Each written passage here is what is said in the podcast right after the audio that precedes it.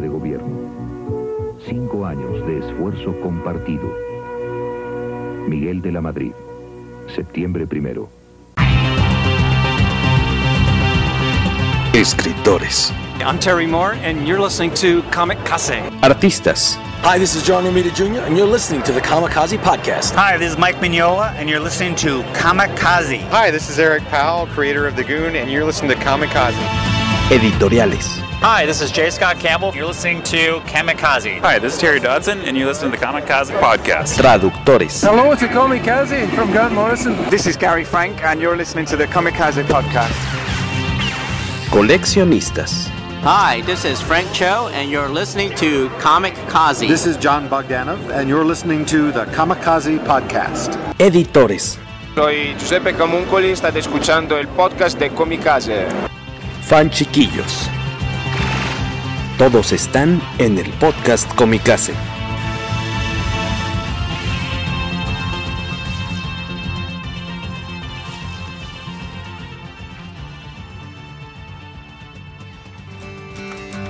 Come gather round people wherever you roam and admit that the waters around you have grown and accept it that soon you'll be drenched to the bone. If your time to you is worth saving, then you better start. ¿Qué tal? ¿Qué tal? Buenos días, buenas tardes, buenas noches, seres de la Tierra. Bienvenidos al poderoso podcast Comicase episodio, siempre me equivoco, creo que 204 ya, por ahí y ya está acompañándonos el buen muchachón Beto Calvo. Bienvenido Beto, ¿cómo estás? Hola, ¿qué tal? Muy bien, gracias. Ya estamos por aquí, en un momentito más se nos va a unir Wacotronic eh, y con un poquillo de suerte Carlos Rambert se unirá aquí a cotorrear. Como cada semana les recordamos que cada miércoles por la noche eh, pues nos ponemos a platicar sobre eh, distintas cosas relacionadas con cómics, de repente un poquito ahí familiarizado relacionado con series, con tele, perdón, con cine. Los miércoles a las 10, 10 pasaditas en nuestro canal de YouTube, nos encuentran como revista Comicase. Ahí es cuando nos juntamos a grabar, que somos como en petit comité, y ya después ese mismo programa, lo que hacemos ahí, se pasa a, ahora sí que a formato de podcast para Spotify, iVoox, eh, Apple Podcast y eh, Google Podcast, así como en la plataforma Anchor también pueden encontrar esta cuestión. Por aquí les dejamos el recordatorio de donde nos pueden escuchar. Cada semana tratamos de lanzar por lo menos un episodio en audio. Eh, y les agradecemos mucho a los que de repente se desvelan aquí un ratito con nosotros, incluidos pues obviamente los, los miembros del poderoso podcast Comicase, que luego pues también tienen otras ocupaciones y se nos prestan un ratito de su tiempo para pues, convivir y platicar sobre cosas que nos gustan, que nos, que nos apasionan. Eh, y este, les decíamos en un ratito más, llega el resto del equipo Copicase. Saludos a los que se van uniendo por acá a la transmisión, a Rogelio Fortanel, a Alberto Palomo, al buen Luis Parker, el contador de oro. Saludamos al señor Parker. Y a Rogelio Fortanel, que también anda por acá. Saludos, George y Beto. Muchas gracias, Rogelio. Gracias por conectarte un ratillo. Esta, este episodio va a ser, como dicen, de chile, mole y. ¿Es pozole? ¿Tiene que ser pozole para que rime? ¿O cómo es el dicho? Podría ser la pinole frase. y también funciona. ¿Ah? O sea, si lo que quieres es una rima. Aunque les dé tos, ¿no? Por el pinole. Pero puede ser, puede ser por la rima. Fíjate no, que puedes, voy saliendo. No puedes caminar y comer pinole al mismo tiempo. Eh, no, no, es chif, no, es chiflar y comer pinole, también es otra variación. Yo sé de chiflar. La, la otra es, es, caminar y mascar chicle, ¿no? Ah, caminar y mascar chicle. aparte que voy saliendo una tos, no sé si se dieron cuenta en el episodio pasado, al menos en YouTube, creo que sí me eché por ahí unas dos tosecillas medio escandalosas, pero creo que ya estamos del otro lado. Waco ya se unió, bienvenido. Hola. Toda, Beto Calvo creo que ya vacunado, tengo entendido, primera ronda. Y la semana pasada, primera sí. dosis, sí. Sin, sin molestias después del piquete. Nada. Cero. Ah, que tu hermano sí, ¿verdad? Que el buen Gerardo sí le pegó. Sí, siempre ha sido muy dramático. Millennial. Ah, no, no es cierto, no es Millennial, todavía es generación X. No, no le Mira nomás. Yo sí soy Millennial. Y, y, y, pero Waco todavía te falta, ¿verdad? Ya te tocó registrarte. Ya. pero todavía no me toca la. Pues, todavía no anuncian. Yo le calculo en unas dos, tres semanas, tal vez. Muy bien. Recuerda que el esquema, el esquema va orientado con en Iztapalapa como es mercado seguro, pues no, no hay prisa. Son profesionales. y en la Benito Juárez, como son eh, golpistas, enemigos del sistema y presuntos eh, enemigos de. Pero los golpistas son niños, son niños que necesitan medicamentos, ellos son golpistas. No importa, a, a, todos los representa la Benito Juárez, entonces. somos las últimas, Iztapalapa Benito Juárez siempre. Bueno, pues será cosa de esperar. Ojalá ya varios de nuestros escuchas, sobre todo los más veteranos, eh, pues ya estén también picoteados. Eh, Caray. Que por cierto, hay por ahí checaba las, las gráficas de Saludos Héctor McCoy, hablando de gente de la edad, pues ya. De edad avanzada. Avanzada. el joven Héctor McCoy del podcast de la C a la F, de la ciencia a la ficción de la C a la F, así escríbanlo en Twitter para que lo encuentren eh, y lo sigan, este podcast semanal sobre ciencia ficción, tal cual. No sé por qué pensé primero en, cuando dijiste CF, yo así de, de la comisión de la Luz y Fuerza. De, de Luz y Fuerza.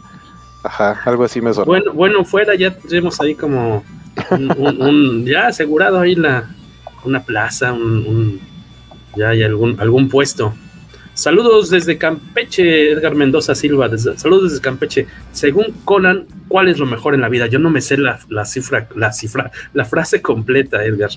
Beto, yo creo que sí. ¿Qué es lo cuál, mejor en la vida? ¿De cuál Conan? ¿El bárbaro de, o Brian? Conan o Brian. Este, pues la, la, frase famosa que dice en la primera película de Schwarzenegger, ¿no? Sí, Son como tres cosas, ¿no? Son tres cosas. Sí, es más acabar, o menos como va. A, acabar con tus enemigos, eh, quedarte con sus mujeres y no recuerdo qué es la otra. Porque era. Eh, eh, es que después algunos amigos inventaron una versión que era intercruzándolas para hacerla más divertida y es la que generalmente puedo recitar de mejor manera. Entonces, sí, sí siempre se me va. Ah, dice. ¿Pelado o qué? dice. A, aplastar enemigos, verlos destruidos y oír, el lamento de sus mujeres. Crush your enemies, see them, see them driving before you. see them driving before you. and to hear the lamentation of the women.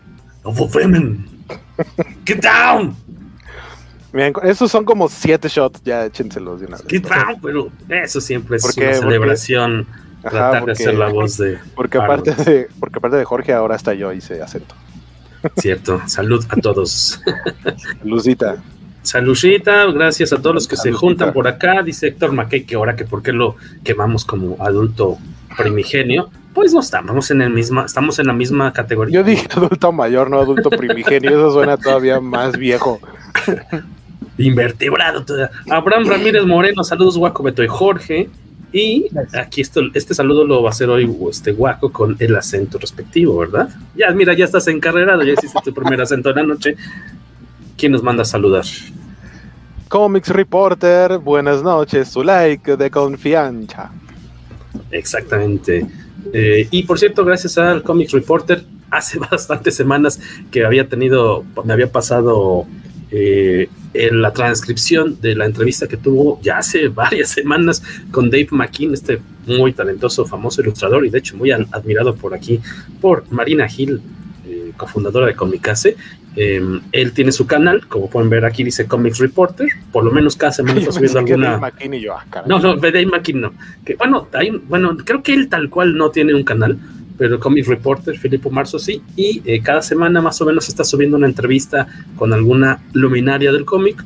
Y eh, eh, en esta pandemia nos ha estado pasando varias de esas, hemos hecho colaboraciones entre Comicasa y Comic Reporter para tener las versiones transcritas, editadas de estos videos que sube a su canal. Así que ayer, antier, más o menos antier, subimos para que chequen en comicase.net la versión en texto de esta charla con Dave McKean, en la que platica, entre otras cosas, sobre su novela gráfica que sale a fines de este año, de este año, de este mes, perdón, su nueva novela gráfica y un, dato ahí curioso de, de, cuáles son sus favoritas, sus portadas favoritas de, de, todas las que, bueno, de las que hizo durante su estancia en Sandman. Ahí pueden checar cuáles y por qué fueron sus favoritas. Héctor McCoy, gracias por la publicidad. Ya sabemos, eh, ya tienes nuestro RFC, ¿no? Para la cuestión de la facturación. Eh, ah, mañana vas a estar con Beto Calvo platicando, dice que en, en, De la ciencia a la ficción. ¿De qué van a platicar, Beto Calvo? Y no, no, sé si ya lo anunció, si se vale decirlo, pero nada más diré que le advertí que iba a hablar mal de Christopher Nolan y me dijo que sí. Ya ah, ok. ¿Y, y de, de, una película específica o de su...? Sí, nada más lo dejé con una pista. Vamos a hablar de cuando Christopher Nolan se robó una historia de los cómics del Pato Donald. Ah, ya, ya, ya, ya, ya. Ese cómic se lo conseguimos a Lyoko, al buen Lyoko, allá en Comic Con, me acuerdo que fue un poco. Aparte, es un cómic, pues ya de hace unos ayeres y anduvimos ahí con la foto en el celular. No, bueno, no, no, no tiene cinco años. Es un cómic de principios pues, nada, más, años. Nada, más, nada más te recuerdo que estamos en el 2021. Sí. Me toca algo. O sea, nada más tiene 15 años. Estás hablando de un medio que tiene 85 años de existir. Cuando estás hablando de que tiene menos de 20, todavía está leve. A lo mejor fue muy dramático entonces. Sí. Muy enfático esa cuestión de ya tiene varios sus años. Bueno, tiene unos 15 años. Conté la anécdota y, y, él fue el primer interesado, como es fan de los cómics. Ah, de ok.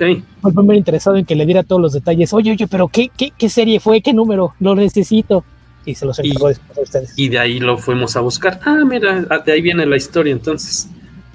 ¿Qué? Es este, de, de, de, tiene que ver con una cuestión sobre, este, iba a decir que los sueños, pero no tal cual no son los sueños. Bueno. Sí, de hecho, sí, sí, sí, sí, sí, más bien. Pero bueno, ya, ya echamos este, ya tiramos, rega, regamos el tepache sobre ya, el siguiente. Tu, tu, tu ya se pasó de obvio, Jorge, ya. Sí, ya. A menos que se hayan quedado dormidos en una película de de este director, que a mí creo que. No, ah, van a hablar de Interstellar. no, no difícil. O de, la, o de la trilogía de Bat, no sé. Oh, por cierto, nos dice el la, buen la, Abraham. La, tú vas, Beto. Beto no, sí, es que iba a decir que esa es la película que hace ver bien la revelación de padres e hijos de, de Tomorrow porque no es tan ridícula ni tan absurda como la de Interestelar. ¿Cuál qué es Tomorrow War? Perdón. Ah, es la que está ahorita en. Eh, Chris Pratt, que se estrenó. Con Chris Pratt no la he visto. ¿Y Yo tienen ahí como alguna relación entonces? Esta película de la que no, no tenemos subtítulo. Ah. No, no, no. Lo que pasa es que en de Tomorrow War hay una revelación que es similar a una revelación que da en Interestelar, Interestelar pero en Interestelar ah. es muy ridículo y absurdo la forma en la que lo hacen. Ah, ya, ya, ya, ya. Entonces, mira, es, y mira que Tomorrow War es bastante ridícula. Ajá. Mira, Tomorrow War, yo vi por ahí una cita de, de, Jerry Conway que dijo, es una película atronadoramente estúpida. Ah, caray. Sí, okay. Y después se disculpó, y sé que no existe atronador, atronadoramente, pero tenía que encontrar un, un, modo de describir lo que le hiciera justicia. Chales. Es boba, pero está entretenida. Ajá, a mí, lo, a mí me gustó, está entretenida. O sea, es, el... es un pastiche de ciencia ficción se, se, roba escenas, aliens y. Le quitaría el final. Todas partes. Le quitaría el final. Su final siento que es como de. Y si hacemos algo más, sí, hay que hacer algo más que no se parezca en nada al resto de la película. Ok, desentona por lo que entiendo. Por la Dejar eso. Tenemos un plan, cómo resolver esto. Ok, ya hicimos todo lo que tienes que hacer con el plan. ¿Y ahora qué hacemos? Mejor usemos explosivos, es más rápido. Ajá. Ah, ok, así de plano. Ajá, no, bueno, cuando la veas, Vas a, vas a ver que no son muy listos. No son muy listos a la hora de resolver el problema final final. En, en general es, es, una sucesión de tonterías. Me pensar que realmente el tonto era el guionista, pero, pero está muy entretenida. Ajá, está entretenida. Tiene, tiene la enorme ventaja de que Chris Pratt es un actor muy carismático y sí. lo rodean de actores talentosos que hacen maravillas con, lo, con la nada que les dieron para trabajar. Dice Víctor Alfonso Bonfil, saludos, buenas noches, señores del poderoso podcast Comicasa. Y Román Silva también, saludos a, a todos. Me, otra vez me traiciona la lengua, saludos a todos o a tordos, aquellos que tengan algún tic Creo ahí que de estás ave. tratando de inventar palabras más ñoñas, Jorge. Saludos En a de tordos. decir todos quiere decir tordos y hace rato en lugar de veteranos que querías decir batiranos. Batiranos. Saludos a todos, tarde pero seguro. Y este, por allá nos están dejando otros comentarios relacionados con Watchmen, que les pediríamos que, por favor, aquellos que ya lo hayan leído, eh, la serie original o todo lo que ha salido relacionado después, los spin-offs y demás, pues déjenos ahí su comentario. Queríamos básicamente, ya en alguna ocasión, hace mucho tiempo, platicamos de Watchmen en algún episodio del podcast con mi casa, no me sí. acuerdo en qué, en cuál, Entonces no vamos a repetir lo mismo. Pero este, justamente hoy se cumplen 35 años de la publicación. Hoy que estamos grabando, 7 de julio del 2021, se cumplen 35 años de la publicación del primer número de, estos 12. Y eh, básicamente queremos recordarlo y preguntarles a ustedes que están del otro lado y aquí a los caballeros presentes, ¿cuál fue su primer acercamiento con Watchmen? ¿Cómo supieron que existía? ¿Les tocó leerlo en su primer momento? Eh, ¿O ya obviamente después en un TPB? ¿O hasta que salió en español? o no, no les ha llamado la atención. Mira, yo tengo 36 eh, años, difícilmente lo pude haber leído en su primer momento. Y yo empecé a leer cómics en inglés hasta inicios de los 90. Así es de que no había forma de... Para ir del 92, 93 me compré directamente el TP y así fue como lo leí. Okidoki. ¿Y yo dónde habré sabido de Watchmen? No sé si en estas revistas, en los suplementos del Excelsior, la verdad no recuerdo si lo mencionaron ahí, de revistas de revistas, eh, y, vamos, siempre lo, lo, mencionaban como, oh, wow, y una obra que revolucionó los cómics, es una onda como muy adulta y demás, y pues me llamó la atención. Yo creo que debo haber estado en, algún momento de secundaria, es que será como 91, yo creo, 92, y este, en una visita a Comic Castle Trico, cuando todavía estaba en la planta baja, este, que era esta como biblioteca muy rara en la que todos éramos frikis, pero casi nadie, bueno, al menos yo cuando iba nadie hablaba, o sea, era muy silencioso, era como raro, porque creo que ahora es, que es fantástico, creo que es mucho más, no voy a decir que festivo el lugar, el ambiente, pero creo que hay un poquito más de, pues sí, como que tienen más Como más amigable. Más amigable, tal vez, no sé, aunque me gustaba mucho la tienda vieja es que hay más iluminación y el mobiliario es más colorido, te da esa sensación, pero no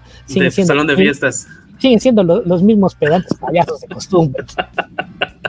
los mismos payasos pedantes, los PPC o PPDC, los mismos pedantes payasos de costumbre. Y fíjate, no sé, a lo mejor es un TPB distinto al de, al de Beto, este es el que yo me compré en su momento. Sí, esa fue la edición, se consiguió como durante 20 años. Esta es la que estuvo circulando. Hasta por ahí del 2004, 2005 apareció una edición nueva, con la de la estatura y Mm. y, demás. Pero esa fue la que circuló por lo menos todos los años 90. Que estaba tratando de buscarle exactamente qué reedición será esta, pero creo que no. Le estuve busque y busque y no, no lo hallé, o no lo busqué más bien, no lo busqué bien. Este, pero sí, yo creo que va a ser como en primero, o sea, ya que vivía yo aquí en las, en el antes llamado DF, Ciudad de México, 95, 96, me imagino, que dije, ah, este es el famoso Watchmen y estaba en una de las mesas principales, digamos, las de novedades de, de Comic Castle Trico y dije, vámonos. Y lo que yo quería, y en tu caso, esa, bueno, primero quería preguntarles dónde lo consiguieron ustedes, cuándo lo leyeron por primera vez. Decía Beto que debe haber sido inicios de los, bueno, inicios de los 90, en una edición similar. En aquella época yo recuerdo que empecé a comprar TPs, primero en, en Comic Castle de, de, ahí de la matriz y después en Comics S.A. que estaba un poquito más en sur por el Metro Coyoacán, pero es casi seguro que fue de, de, Comic Castle, de Comic Castle justamente. ¿Y tú, Joaquín? Yo, yo lo leí, desgraciadamente voy a decir, en la que creo es la peor versión que existe de, de Watchmen que son los dos, los dos tomos que sacó Editorial Vid en un papel increíblemente delgadito en el ah, cual se podía ver, o sea, tú lo que estabas leyendo se alcanzaba a traspasar sin tener que ponerlo a contraluz lo que estaba del otro lado de la página. Te spoileabas. Eh, sí, casi que y, y, era como torpe, ¿no? Porque no apreciabas bien lo que estabas viendo de pronto, sobre todo en los globos de texto, se llegaba a pasar si, si tenía un globo de texto justo del otro lado como que se veían las letras así raras, ¿no? Porque era lo que se pasaba, los textos principalmente. Eh, y ese, esos tomos, si no me equivoco, salieron cercanos, o sea, debe haber aprovechado Vid cercanos a, cuando estrenó la película. La película es de 2009. Creo que, digo, la verdad no me acuerdo en qué año Vid yo dejó de publicar DC. No, debe ser, porque fíjate que cuando nosotros tenemos Comicase número 4, si no me equivoco. Era la que tenía portada del santo, ¿no, Eli? Sí. Y este, traíamos de regalito, esa vez se nos ocurrió, que fue la primera vez que le metimos un botón de regalo. Dijimos, a ver, ¿cómo hacemos para que se mueva más? pues vamos a invertirle a hacer unos botoncitos de regalo. ¡Pum! ¿Cuál? Ay, pues el botón del, del smiley, ¿no? Va. Y se, lo, se, los pusimos exclusivamente a las tiendas, creo que las tiendas de Comicastle nada más. ¡Pum! Un exitazo, ¿eh? Nos pedían más y más. Bueno, primero, la verdad es que muy inocentemente nosotros les dijimos, miren, aquí están las 100 revistas que nos pidieron y en esta cajita o bolsa están los 100 botones y por favor cada vez que alguien compre la cómica se le dan un botón. Pues no, se los dieron a quien se les antojó y se los ah, qué dieron ayer los empleados. Pero estuvo bien porque a los pocos días nos dijeron, oigan, se nos acabaron los botones y yo, pues como que se les acabaron los botones, entonces les sacaron y las revistas. revistas. ¿Nos pueden traer más revistas, botones? Pues más bien te traeríamos más revistas con botón. Y ya sabes ya lo que... Sí, sí, claro, tráiganos otras 100 total, el que lo estaba encargando no era el que pagaba, ¿no? Claro. No, no le costaba hacer las órdenes. Dije, pues bueno.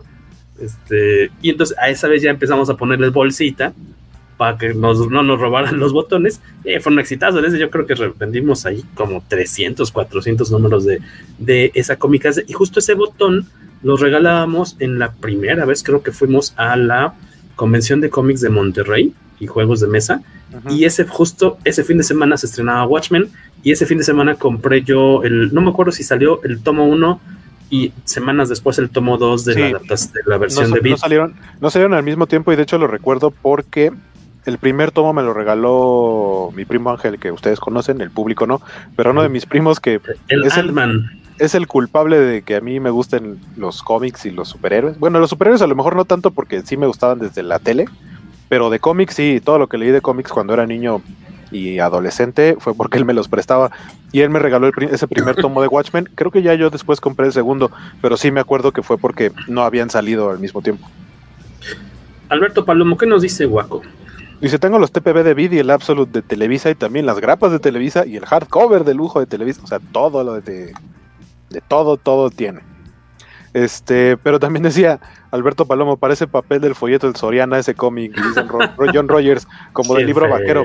Más parecido al del folleto del Soriana, pero sí estoy Qué totalmente feo. de acuerdo. Algo pero eso tiene una ventaja, porque en el número 5, el de Fearful Symmetry, uh -huh. eso quiere decir que sí podías apreciar el, el diseño eh, de espejo que tenía las páginas, ¿no? Este, sí, no. Dice, eh, este es el que le dice tú ahorita, ¿verdad? Sí, el de Alberto sí. Palomo. Eh, John Rogers nos manda a saludar, buenas las tengan y mejor las pasen. Eh, ¿Productor de televisión y escritor de cómics? John Rogers. ¿Qué, qué de productor de televisión de qué programas o qué? El, el escritor de Blue Beetle cuando introdujeron a Jaime Reyes era productor de televisión. Ah, era productor de tele. Él produjo, por ejemplo, ay, ¿cómo se llama esta serie?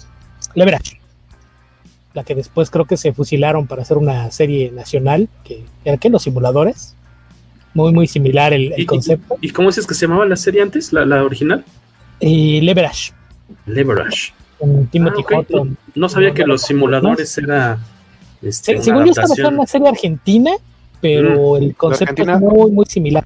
Sí, la Argentina está que no está, los simuladores. Y qué mal que no está Carlos Rambert, porque sabemos que él es fan de los simuladores. Yo siempre le vi, bueno, yo nunca vi los simuladores por, lo, por la sinopsis, siempre lo vi como los magníficos o la brigada A. O sea, una onda de unos cuates que tienen una ahí como tipo mercenarios, una misión. Edgar Mendoza Silva, ¿qué nos dice Edgar Mendoza Silva, Beto Calvo? Y dice, Watchman lo conocí por el trailer de la peli y conseguí el cómic hasta el TPB de Televisa. Por el trailer de la peli conseguí el cómic hasta el TPB de Televisa, o sea, ya, ya mucho más para acá, que ha tenido varias presentaciones. Eh, Televisa lo sacó en sueltos, que se vean muy bonitos, eh, la verdad. En grapita, luego una caja TP. como de pizza, de, de cartón. Ajá, la de trae cartón. a todos. Luego el TP como normal, creo. Otro muy bonito que nos regaló, de hecho, Ali Romero, de que entonces estaba en Televisa, ahora está en Panini, que es este, que la verdad está muy bonito, que es como una versión muy coqueta con notas y sketches al final. Está bastante chido. Un saludo, Ale. Este, y no sé si han tenido otra versión. Creo que esa es nada más en Televisa. Eh, Se vendería mejor si hicieran una campaña de marketing que dijeran lee el cómic por el que Alan Moore mandó a la China popular a DC Comics. Exactamente. Parece papel de folleto de Soriana ese cómic. El, ¿Te refieres al de Mundo Beat? Al de, de Televisa, Beat, digo ¿no? de Editorial Beat, sí. Ajá. Palomo. Este, disculpen ustedes la, la, Esa fue creo que de las últimas colaboraciones que tuvimos este Ferrer y su servilleta en, en VIP. Nos tocó hacer un mini textito. A él un, creo que él toma uno él, creo que a mí él toma dos, me parece algo muy sencillín, como de libro vaquero, dicen. Qué gacho, venían más los botones que la revista Comicase. Vendían más bien, me, imagino, ¿no? Es lo que Sí, vendían. Ah, fue un hitazo y de ahí ya nos arrancamos a meterle botoncito porque era muy buen este gancho de venta. Eh, Jorge Arturo, ¿qué dice Guaco? Yo leí Watchmen de forma pirata antes de que saliera la película, salvo el número final, así que sí me Ah, sorprendió bueno. la diferencia en el final al leer el último número. Ah, menos mal que el último. El último Qué número. no. Qué cotorro, qué cotorro. Eh, saludos a Carlos Rambiers, que no, que no está por aquí. Saludos Eh, al catch, Carlos Rambeyers, dice Héctor McCoy. Yo compré, dice Víctor Alfonso Bonfil, compré de segunda mano el Absolute de Televisa. Ahí lo leí por primera vez, lo vendí y ahora tengo el hardcover en inglés. Lo agarré súper barato en el buen fin. Muy bien. Y por aquí, de hecho, nos decía Palomo que él vio en el History Channel un programa que se llamaba La Máquina del Tiempo y que en él fue dedicado a los cómics y mencionaron a Watchmen.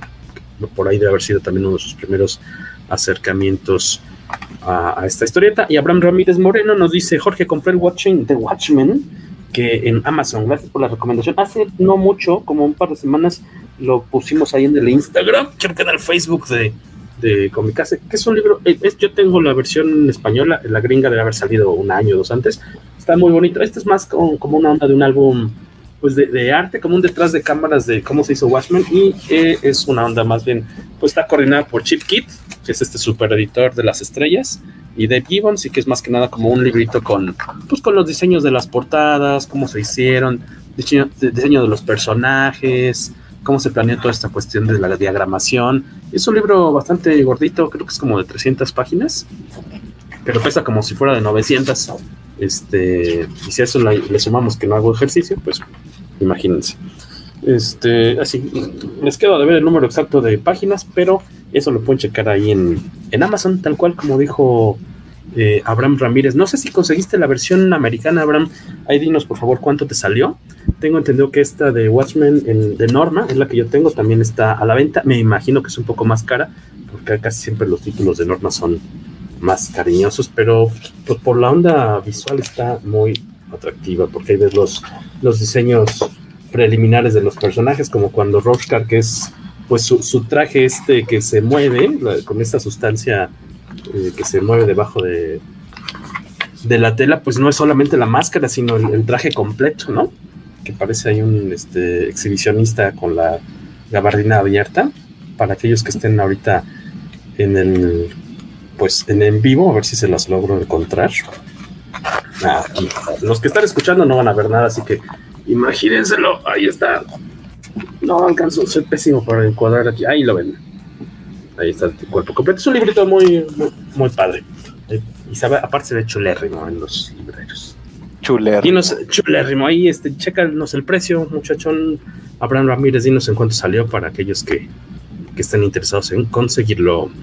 Eh, y aquí la cuestión, ok, ya nos comentaron cuándo lo consiguieron, cómo lo consiguieron, y lo que quería yo preguntarles es en su momento, ¿qué tanto le entendieron? O sea, si yo lo leí como a, ponle, vamos a poner que los 16, 17 años, yo, yo estoy consciente de que nunca le, o sea, mm, que necesitas a lo mejor eh, leer una, un, un texto adicional al cómic o a, a lo mejor te- a lo mejor este libro de Watching the Watchmen no porque es más como por la, la cuestión visual pero sí algo que te ayuda a entender y explicar a explicarte mejor el rollo de la historieta porque muchas veces y ya Beto lo ha dicho y, y en otros espacios también se ha comentado es que mm, en, en grupos por ejemplo en el de comunidad Mundo Geek oigan preguntan los chicos que a lo mejor están apenas leyendo cómics porque son muy chavitos oigan, dice que estoy empezando a coleccionar o a comprar cómics. ¿Qué onda? ¿Le entro a Watchmen? Y muchos le dicen, sí, sí, está bien chido. Y no decimos que no esté chido, pero la bronca, como se ha, ya ha dicho Beto, es que a lo mejor ni lo vas a disfrutar igual, porque creo que sí necesitas tener mucho más, uno, edad, información. O sea, por ejemplo, yo en mi caso, pues yo en, en- en- estuve en primaria y secundaria de paga, pero jamás en la vida, en el programa de estudio llevamos algo como relacionado con la historia de Estados Unidos. En prepa eh, de gobierno, bueno, en prepa de la UNAM, eh, y tampoco llevamos nada relacionado con la historia de Estados Unidos.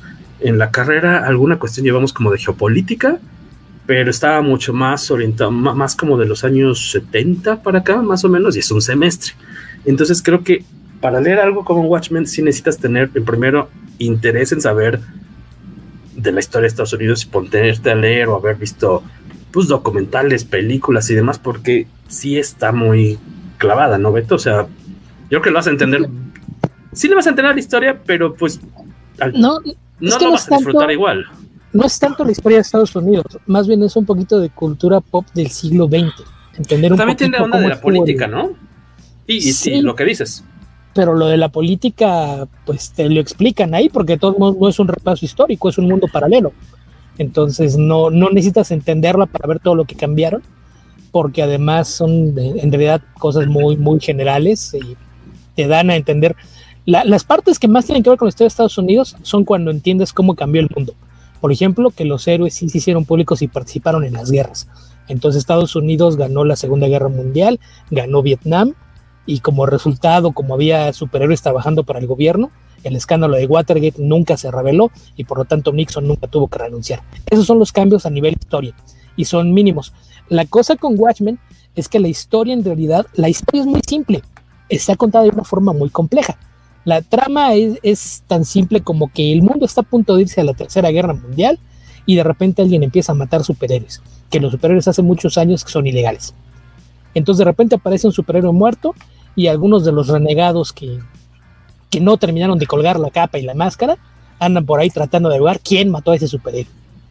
Y lo que descubres es que alguien tuvo un plan que si creaba una amenaza más grande que la percibida entre las superpotencias, la humanidad se iba a unir para pelear contra esta y se iba a eliminar la amenaza de una tercera guerra mundial. Que por ejemplo, algo que el mismo Moore ha dicho muchas veces, la trama central se la robó de un episodio de The Outer Limits, que hay un episodio que es tal cual un grupo de científicos se juntan y decían, es que si fingimos una invasión extraterrestre, a lo mejor la gente ya no se pelea entre sí y, no habrá guerra nuclear porque todo el mundo va a estar más preocupado por la invasión. Que básicamente es a lo que se reduce la, trama. Es toda la manipulación que hace Mandayas acerca de qué voy a hacer para salvar al mundo. Es eso. Entonces, todo lo que hace Watchmen, Watchmen no es un cómic que esté hecho para que te entretengas. Y el problema con que haya gente que diga, ah, sí, si estás en cómics, échate Watchmen es el mismo problema que, por ejemplo, con Crisis en las Tierras Infinitas. Que Watchmen es un cómic muy, muy superior, pero tiene el mismo problema. Para disfrutarlo tienes que haber leído muchos cómics de superhéroes. Tienes que entender cómo funciona un cómic y aparte no nada más en cómo funciona a nivel de entretenimiento, sino la, lo que es el medio narrativo, cómo, cómo explorar muchas de las cosas. A, fin de cuentas, lo que terminaron haciendo Moore y, y Gibbons es como un estudio. Vamos a hacer una historia que solamente funciona en cómic que es la razón por la que durante mucho tiempo se dijo este cómic es infilmable, hasta que llegó el imbécil de Zack Snyder, que es incapaz de leer un subtexto o entender cosas como eh, metatextos, y decidió que iba a adaptar la trama central, y eso es lo que resulta en que su película visualmente sea muy bonita, pero sea tan vacua a nivel historia, porque en Watchmen no había mucha historia. Lo que hace que Watchmen resulte denso es la forma en que te cuenta esa historia, la, la forma en la que van con la narrativa visual, con la composición de página, con cómo utilizas el color como una herramienta narrativa, con la forma en la que utilizas textos, la enorme cantidad de simbolismos que tiene, el que es una carta de amor a los superhéroes al mismo tiempo que dice, ya chale, vamos a hacer algo distinto, ¿no? Entonces, el problema con Watchmen es que Watchmen es una obra que entre más conozcas de cómics y más hayas leído de superhéroes, sobre todo de los 60 y 70, más lo vas a disfrutar. Entonces, la clase de cómic que puedes leer después de que ya tienes algún tiempo leyendo cómics y en particular cómics de superhéroes querer dárselo a alguien, como decirle, ah, este es uno de los mejores cómics que han hecho jamás, tienes que leerlo, es un error, porque si se lo das de nuevo no lo va a disfrutar y posiblemente hasta lo vas a ahuyentar. Claro. Porque e, es, como si le dijeras a alguien, oye, es que estoy empezando a, leer. Me dijeron que tenía que leer más, entonces necesito leer algo. Ah, mira, lo dices es una gran opción para que empieces. O sea, no, no empieces por ahí, jamás.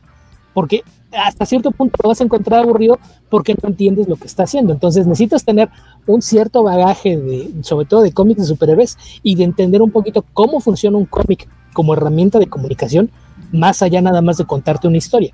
Si nada más te vas por la historia, estás haciendo lo que hizo Zack Snyder y por eso es su película bonita pero vacía. Ese es el problema. Creo que Watchmen es la clase de, cómic que yo por lo he dicho muchas veces. Si me preguntas si, si es la mejor obra de Delan Moore, no. Tal, tal vez sea técnicamente hablando la mejor lograda, por todo lo que implicó lo que hicieron con ella. Pero tiene muchísimos cómics mejores que Watchmen, porque Watchmen era un ejercicio, ¿eh? es, es, algo que terminó siendo más eh, ya, ya como capricho y, y que, que en muchas cosas sí vale la pena estudiarlo bajo ciertas condiciones, pero, pero recomendárselo a alguien como, ah, este está bueno, lételo, no es la, la, clase de cosa que le das a alguien que sea nuevo en el medio, pero jamás. En tu momento, Waco, cuando lo leíste, lo, lo disfrutaste, ¿cuál fue tu experiencia? Sí, me pasó un poquito como lo que mencionaba ahorita Jorge Arturo Aguilar en su comentario. Dice que lo único que le sacaba de la historia era el cómic de los piratas. Porque sí, o sea, de pronto es que tienes más de una historia al mismo tiempo. O sea, a fin de cuentas todo va hacia la misma dirección y al final es un mismo producto.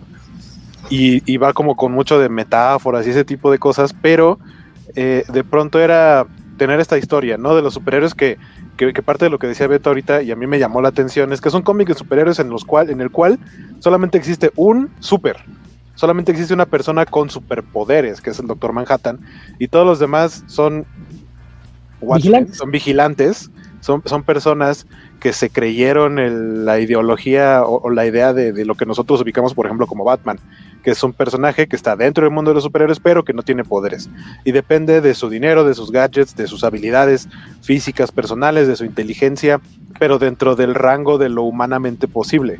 Y, y, aparte presenta a Watchmen a los personajes eh, o sea, son superhéroes y a la vista de todo el mundo son superhéroes, pero de pronto te empieza a platicar sus vidas y de cómo unos eran unos desgraciados, ¿no? O sea, ante la gente eran héroes, ¿no? Pero realmente eran unos desgraciados o tenían problemas personales o tuvieron una infancia terrible, o sea, lo vuelve algo mucho más complejo y no es tanto la historia, o sea, de cómo los superhéroes se enfrentan a algo, sino de personas que se disfrazan, o sea, personas con problemas que se disfrazan o se disfrazaban y cómo terminan siendo eh, ya en su época, en su etapa madura, los de la, los de la última camada, y, aparte están los Minutemen, que son los del pasado, que son ya los viejitos, entonces se vuelve un cómic demasiado adulto.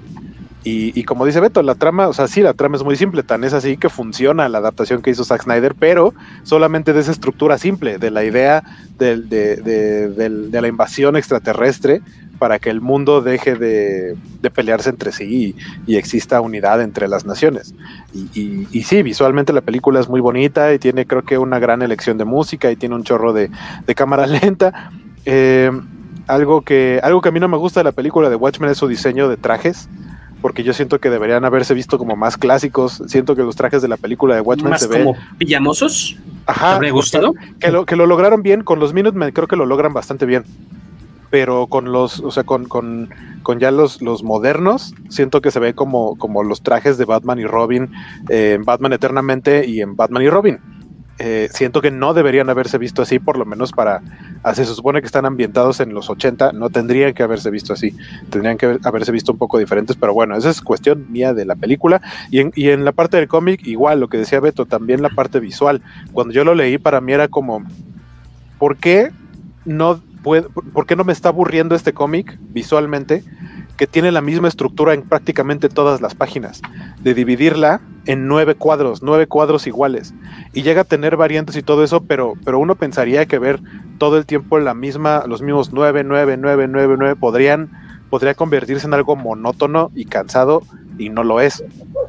Porque, porque ahí creo que eh, tanto el color, las formas, estos elementos como de que las portadas o las primeras páginas fueran un extreme close-up y de pronto ves las primeras viñetas y se va abriendo, ¿no? Y vas viendo el, este, la toma completa. Es muy cinematográfico a pesar de que sus cuadros son en vertical y no en horizontal como se hacen ya incluso la mayoría de los cómics en la época moderna. La mayoría ya toman como referencia las tomas cinematográficas. Muchas de las viñetas son en horizontal porque es a lo que estamos acostumbrados a ver en series y en, en cine y, y, Watchmen no.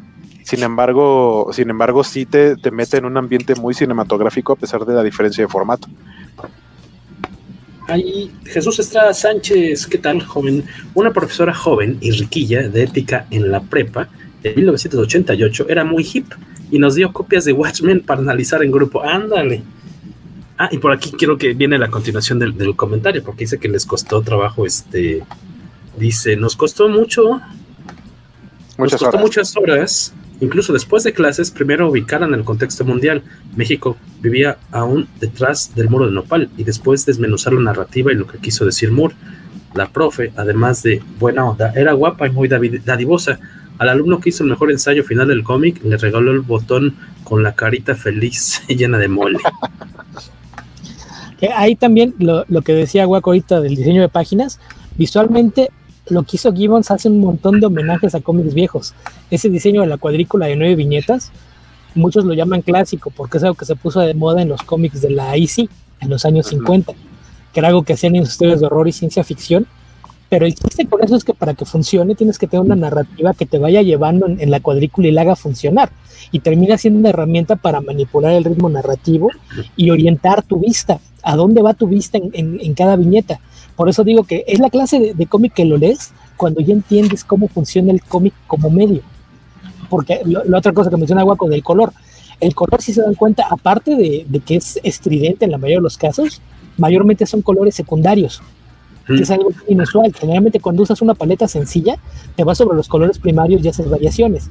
Y aquí utiliza en principio colores secundarios y de repente le mete algunos tonos más apagados o encendidos tirándoles a los primeros, pero generalmente son tonos secundarios. Vas a ver muchísimo naranja, muchísimo morado y muchísimo verde. Bueno, verde menos, pero naranja y morado sobre todo, porque eso es lo que se va sobre los colores secundarios. Y te das cuenta, hay números en los que empieza muy brillante y la paleta se va oscureciendo conforme avanza la historia. Por eso digo, e, es cuando ya entiendes cómo funciona como medio narrativo, e, es como una lección de miren todo lo que se puede hacer con este medio. Por eso es la, la clase de cosas que digo, a lo mejor lo puedes leer antes, pero para que lo entiendas o disfrutes por completo, sí tienes que tener, aparte de haber pasado por el, proceso de apreciar cómo es que el cómic te cuenta una historia, que no es nada más así la leyendo y siguiendo los monitos, porque también es de las cosas que luego me, me hace eh, rodar los ojos o, nada más sacudir la cabeza, cuando ves a alguien que dice, es que ni tenía textos, me lo leí en tres minutos. ¿Qué? Ah, cabrón. Entonces, no, lees el cómic, lo estabas Porque si no estás absorbiendo toda la información visual que te da, no estás leyendo el cómic. fue, otra, experiencia, ¿no? Sí. Sí, o, sea, puedes agarrar un cómic que no tiene diálogos, pero la, cosa es que tienes que poner atención a todas las viñetas y no nada más tratar de decir qué es lo que va pasando en una, en una tras otra. Es como ver la película en el ETN, ¿no? Cortada, cortada con las escenas de, violencia. Si te, quedas en el nivel Trump, te da poco. Y ese es un problema porque mucha gente lee Watchmen y dice, no, pues es que me dijeron que estaba muy bueno y ni está tanto. Porque es alguien que no, no está en todo el subtexto y todo lo, que lleva detrás. Creo que esa es una, una de las cosas importantes. otra cosa que hizo eh, David Gibbons, por ejemplo, quien haya visto el dibujo de Gibbons se dará cuenta de que aquí se ve extraño. Porque en lugar de, de hacer lo que hacía siempre de intentar con plumillas de diferentes números y pinceles, está usando una sola plumilla y muy gruesa porque lo que quería era que tuviera una apariencia distintiva. Entonces, literalmente estamos en una sola plumilla y por eso casi no hay variación de líneas. Todas las líneas tienen el mismo peso. Y otra cosa que involucró en el diseño es la tipografía, que, lamentablemente es uno de los culpables de que exista la Comic Sans, que está parcialmente basada en, la letra que usó aquí Gibbons, pero esto, ya no fue culpa suya, digo, no, no, no lo podemos culpar por eso, fue alguien que no entendía lo que él estaba haciendo, pero e, e, es eso, a nivel visual es, una lección de diseño, de composición de página y de narrativa. Lo que mencionaba hace un rato, no, no sé de quién fue el comentario que dijo Waco, alguien que dijo de la historia de piratas que lo sacaba. Es que el problema es que la primera vez que lo lees se convierte en una distracción, porque dices, ok, ¿por, qué me está metiendo aquí esto de piratas? Y probablemente la segunda o tercera vez que lo lees, te das cuenta de que si ignoras un poco los dibujos, te olvidas de que estás viendo dibujos de piratas y sigues los textos, es un comentario a la narrativa del cómic. Y son historias que te, están mostrando cosas del arco o de Rorschach o del Diosimandayas dentro de la historia de piratas. Y si aparte de eso después te agarras el cómic y nada más lees las viñetas de piratas, también es una historia completa. Entonces la clase de cosas que hasta que ya lo leíste tres o cuatro veces te das cuenta de la cantidad de capas narrativas y experimentales que tiene en el diseño de cómo fue hecho. Eh, también hay gente que dice, ah, es que yo nada más leí el cómic, no leí nada de las páginas de texto que vienen al final de cada capítulo porque estoy aburrido. Entonces leíste la tercera parte de Watchmen o la mitad de Watchmen. has leído Watchmen. Leíste Watchmen. Sí, porque eh, eh, ese es un problema que a veces uno está pensando en yo lo que quiero es la historia, no me importa el resto. Y nada más lo estás siguiendo, entonces terminas por no disfrutar las cosas como deberías porque te estás quedando con la superficie. Es como si en vez de ir a ver una película, le pones un amigo y de qué se trata. Y que te dé la versión así de cinco minutos. Ese es el equivalente. Si lo lees sin, sin, realmente darte cuenta de lo que está haciendo en términos de ritmo, el subtexto, tratar de entender a los personajes, que yo creo que esa es una parte también que es muy importante, porque los cómics de, de superhéroes no se caracterizaban por tener mucho desarrollo de personajes. O sea, realmente los pocos cómics de superhéroes que se preocupaban en hacer eso son lo, los que después se volvieron legendarios, ¿no? X-Men de Claremont y Barn, los Titanes de, de y Pérez, y había algunas otras excepciones que sí llegabas a conocer a los personajes como personas. Porque aquí de repente cuando te empieza a contar los orígenes de esto, los problemas que tuvieron en la infancia, el problema de disfunción eréctil de Dan y cosas por el estilo, es meterte en, en, un desarrollo personal que incluso te hace entender por qué se convirtieron en vigilantes.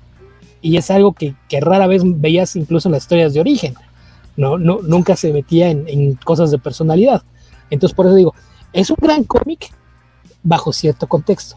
Si lo que te importa es nada más la historia, probablemente lo vas a encontrar aburrido, te vas a decepcionar. Entonces, yo sí, sí lo veo muy mal cada vez que alguien dice, y es cómics que tienes que leer si quieres empezar a leer cómics y está Watchmen ahí en la lista. No. Si, es uno de tus primeros 10 cómics, no hay forma alguna de, que lo entiendas a fondo o lo disfrutes. Entonces ya saben, si les, eh, siempre de repente a lo mejor a uno le toca hacer eh, en la familia o en el grupo de, bueno, no en nuestro grupo de amigos porque somos aquí, nos gustan cosas similares, pero este, a lo mejor en el de la oficina, ¿no? Dice, ah, es que es el que le gustan los cómics. Oye, que tengo un primito que quiere empezar a leer cómics. ¿Qué, este, ¿Qué recomiendas? No recomienden Watchmen de entrada.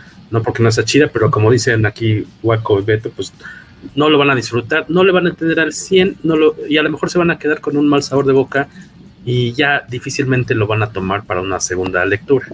Y creo que no se merece eso la obra. Mejor este, pues recomienden otras, otras lecturas que más digeribles tal vez, ¿no?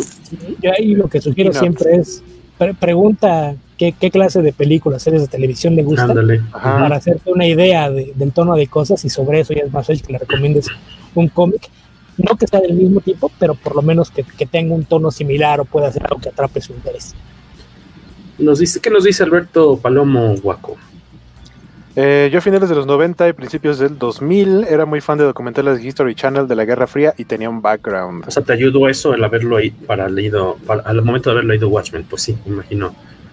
Ayuda un poquito tener ese tipo de, de, de, contexto. Considera el buen Harrison, el señor del modelismo a escala, buen amigo. Considero que Watchmen es un cómic que se requiere leer varias veces. Y si tiene, y si tiene razón Beto, para quienes no están iniciados en los cómics no es recomendable. Saludos a todos. Ah, les voy, bueno, algo que por lo menos a mí me pasó en esto de, de, de leerlo varias veces o de regresarte a, a, darte cuenta de algunas cosas y ver los Cositas. detalles de los dibujos, porque son viñetas de pronto pequeñitas, pero tienen unos detalles que no están ahí de a gratis. Y por todo ejemplo, lo que está lo pidió Moore, ¿no? Aparte. Exacto, por ejemplo, lo, la primera vez que vemos a Rorschach sin máscara, no es la primera vez que vemos a Rorschach sin máscara. Ah, sí, está antes, desde el principio. Aparece, ¿no? aparece desde antes, pero es un personaje de fondo que nosotros no sabemos quién es. Claro.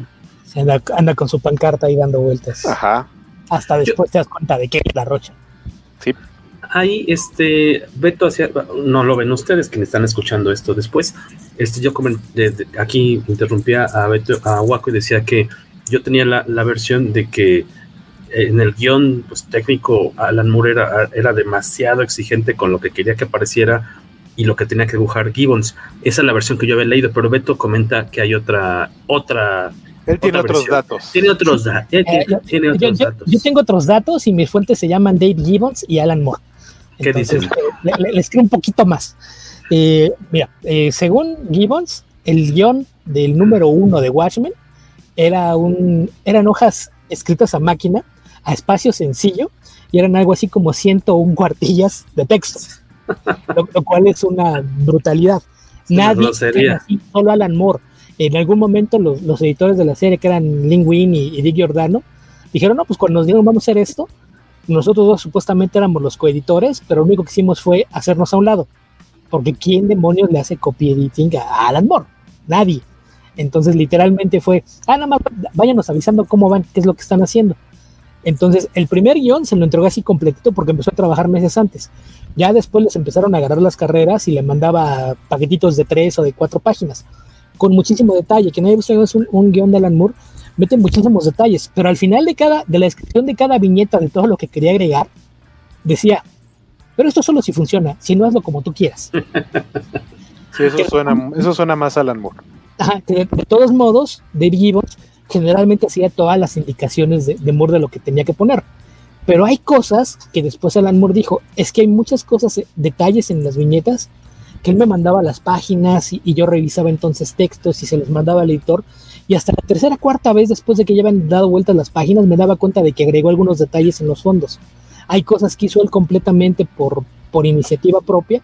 Eh, cositas como el, el, diseño, por ejemplo, no sé si han dado cuenta de que no hay eh, los hidrantes para incendios, son más como tomas eléctricas.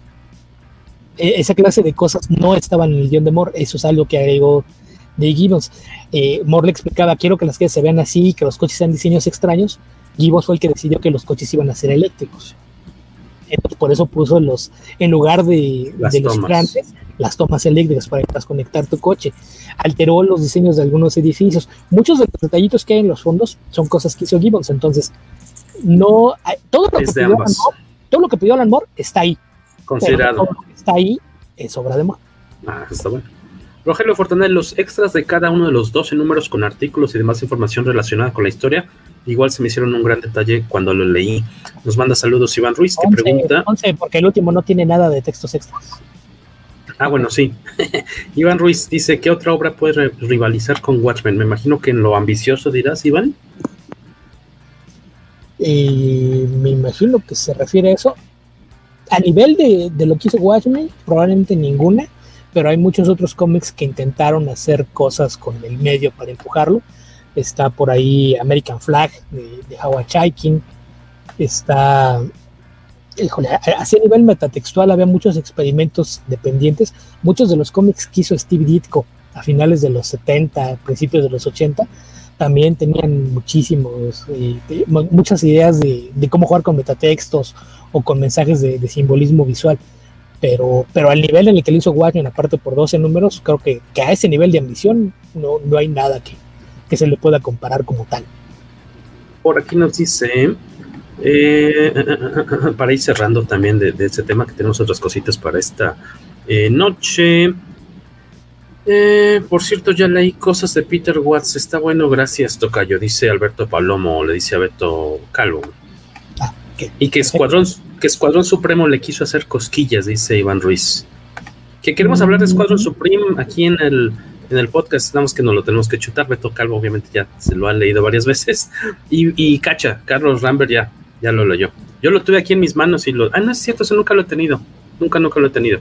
Ese desde cuándo lo, lo, quiero, quiero que platiquemos él, ya pronto. pronto. Ni, ni, por tener en tus manos un tomo con cenizas. No, no, no lo tengo. No, me confundí con Camelot. Camelot sí lo tuvimos aquí en casa, pero se vendió. Camelot, que ya hablamos de Camelot eh, 3000, ¿no? Sí. sí. no, en el caso de, de Escuadrón Supreme creo que tampoco, porque ahí no, no intenta hacer nada mm. desde el punto de vista metatextual.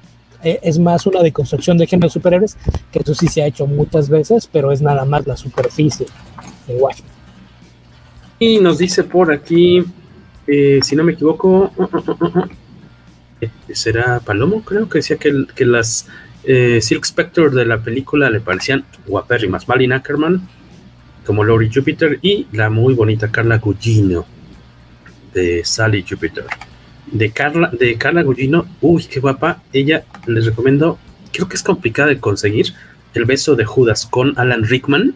Está Emma Thompson y Carla Gugino. Está súper padre. Hay un thriller, una ondita policíaca de, crimen. Hay un, una cuestión que tienen que resolver. La pareja de detectives son Alan Rickman y Emma Thompson. Y este, una de las criminales, pero la protagonista es Carla Gugino eh, antes de Watchmen. Súper bonita. Se les va a caer la baba cuando, cuando la vean. Busca la, el beso de Judas. Creo que sí era Alberto Palomo el que nos comentaba eso. Que bueno, a Malin Ackerman después de eso no la vimos en mucho, ¿no? Ha hecho por ahí varias películas. Yo hace un par de meses comenté por ahí una película de horror que es un homenaje a, a las películas de slashers en campamentos juveniles, que se llama The Final Years. Ah, la tengo marcada, no la he visto. Si, si, no mal recuerdo, está en Netflix. Uh -huh. que sale ahí como la, la chica buenondita que decide perder su virginidad en el campamento antes de que empiece la matazón, sale ahí como la mamá de la hermanita de Vera Farmiga, de Thaisa Farmiga. Esta. Ah, como la mamá, dije yo ya como chavita no se la compro, pero no, no, ah, sale no, como la mamá. Sale como la mamá, eh, que Thaisa Farmiga a lo mejor algunos lo ubican porque sale en American Horror History. ¿Es la, ella es la qué? ¿La hija? Ahí aparece como la hija de, de Melina Ackerman. Pero la actriz, ¿cómo es que se llama? Thaisa. Eh, Thaisa Farmiga es la hermanita de, de, Vera Farmiga, es como 15 o 20 años más chica. Ah, es cierto, ya no la conocía, la estoy viendo apenas. También sale okay. en Rampage, Marina Ackerman. Sí. También ahí. ¿Con la roca? Con la roca. Esa The Rock. Y este, pues ahí más o menos este comentario, recordando un poquito, aprovechando que justo hoy que este estamos comentario grabando, de la primera breve, hora del programa. Este, este, ahí, este, este breve tributo. de 57 minutos. Lo, lo, bueno es que no dijo, pero a ver, a ver, vamos a ver, ¿cómo, era, cómo es que esto iban a ser héroes de la Charlton? ¿Por qué no fueron? No, no, ya no les des cuerda, amigo. ¿Qué, qué, qué, ¿Qué, es lo que todo el mundo me pregunta siempre? Pero a ver, ¿quién, quién era cada quien? ¿Quién era cuál? Se lo pueden googlear, está muy fácil. Búsquense las equivalencias ahí de los personajes, cuál era cuál, que no le dieron chance. No son exactas, porque cuando eligieron que no hizo personajes originales, claro. alteró los guiones. Entonces, Silk Spectre no, no es Night. De hecho, tiene más de, de Liberty Bell y de. No, perdón, de Lady Liberty y de Black Canary que de Nightshade. Porque Nightshade dijo Alan Moore es muy aburrida. Qué bueno que no me dejaron usarla. Mejor y salí. que por cierto, no me están viendo, pero teníamos una máscara de estas. ¿Teníamos? tenemos más bien, como el conejo, ¿no? Como este. Con, con, esa sale este... Jorge a prender crucifijos en, en las noches, en los, en los, jardines de sus vecinos más morenos. Exacto, de los no tan este privilegiados. No, no es cierto. Este... Con razón, luego veo marcas raras allá fuera de mi casa. bueno, tenemos una de estas máscaras que de hecho vamos a hacer una, una trivia, tenemos que planearla bien. Y eh, se van a llevar, poder llevar una de estas máscaras originales de la. De Jack Skellington. De Jack Skellington, ¿no? de Rorschach. Pues es que Esta- póntela bien. Pues no, porque si me la pongo no se va a escuchar, el micrófono. Así parece como una, una versión en negativo de la de The Shrews, la mortaja, ese antihéroe clásico de Marvel. Pero ¿por qué no sabría de.? O sea, te tapa un poquito la boca, pero. Pero así como para que no se escuche tu voz, nah. Es para poder comer frijoles de lata. Mejor así directo. Este, y tenemos una de estas mascaritas que conseguimos ya hace varios meses eh, durante esta pandemia y no, no había tenido oportunidad, se me había olvidado la verdad que la teníamos y ahora creo que es muy buen momento para obsequiarla, vamos a preparar una trivia que van a poder encontrar al final del episodio de audio de este poderoso podcast Comicase eh, y vamos a regalarla entre pues, los que participen, ¿no? Y estas mascaritas eh, originalmente salieron, son unos pasamontañas que me, estoy, que me puse muy chueco, por cierto, por lo que veo en la cámara, Sí, sí. bastante chueco. Este, y estos pasamontañas son de, tal cual de la época de la película, del que decíamos, Waco, 2009. 2009. Eh, están bien chidos, son oficiales de la marca NECA y tenemos uno para ustedes guardados de hace, pues por lo menos como dos meses. Dice Iván Ruiz que, pero que no esté usada la máscara. no, no, esa está selladita y todo con su etiqueta y todo muy bonito para que salgan a, a- a causar caos. Nada más le voy a pedir a nuestros escuchas, si esa trilla le suena así como a una- un formato de reclutamiento para el capítulo local del Ku Klux Klan, por No, favor reporten a Jorge Tobalín con el CONAPRED, por favor. Que por cierto, ayer vimos el infiltrado del Ku Klux Klan, ¿cómo se llama? Ku Klux Klan, eh, con Adam Driver. La- justo ayer la vimos en la noche. No habíamos podido verla en Netflix. Qué buena está. Qué, de- qué triste también, obviamente. Pues este, lo, lo que señala es una onda. Qué buena está, a Jorge le, le emociona cada vez que queman o linchan a alguien de tono de...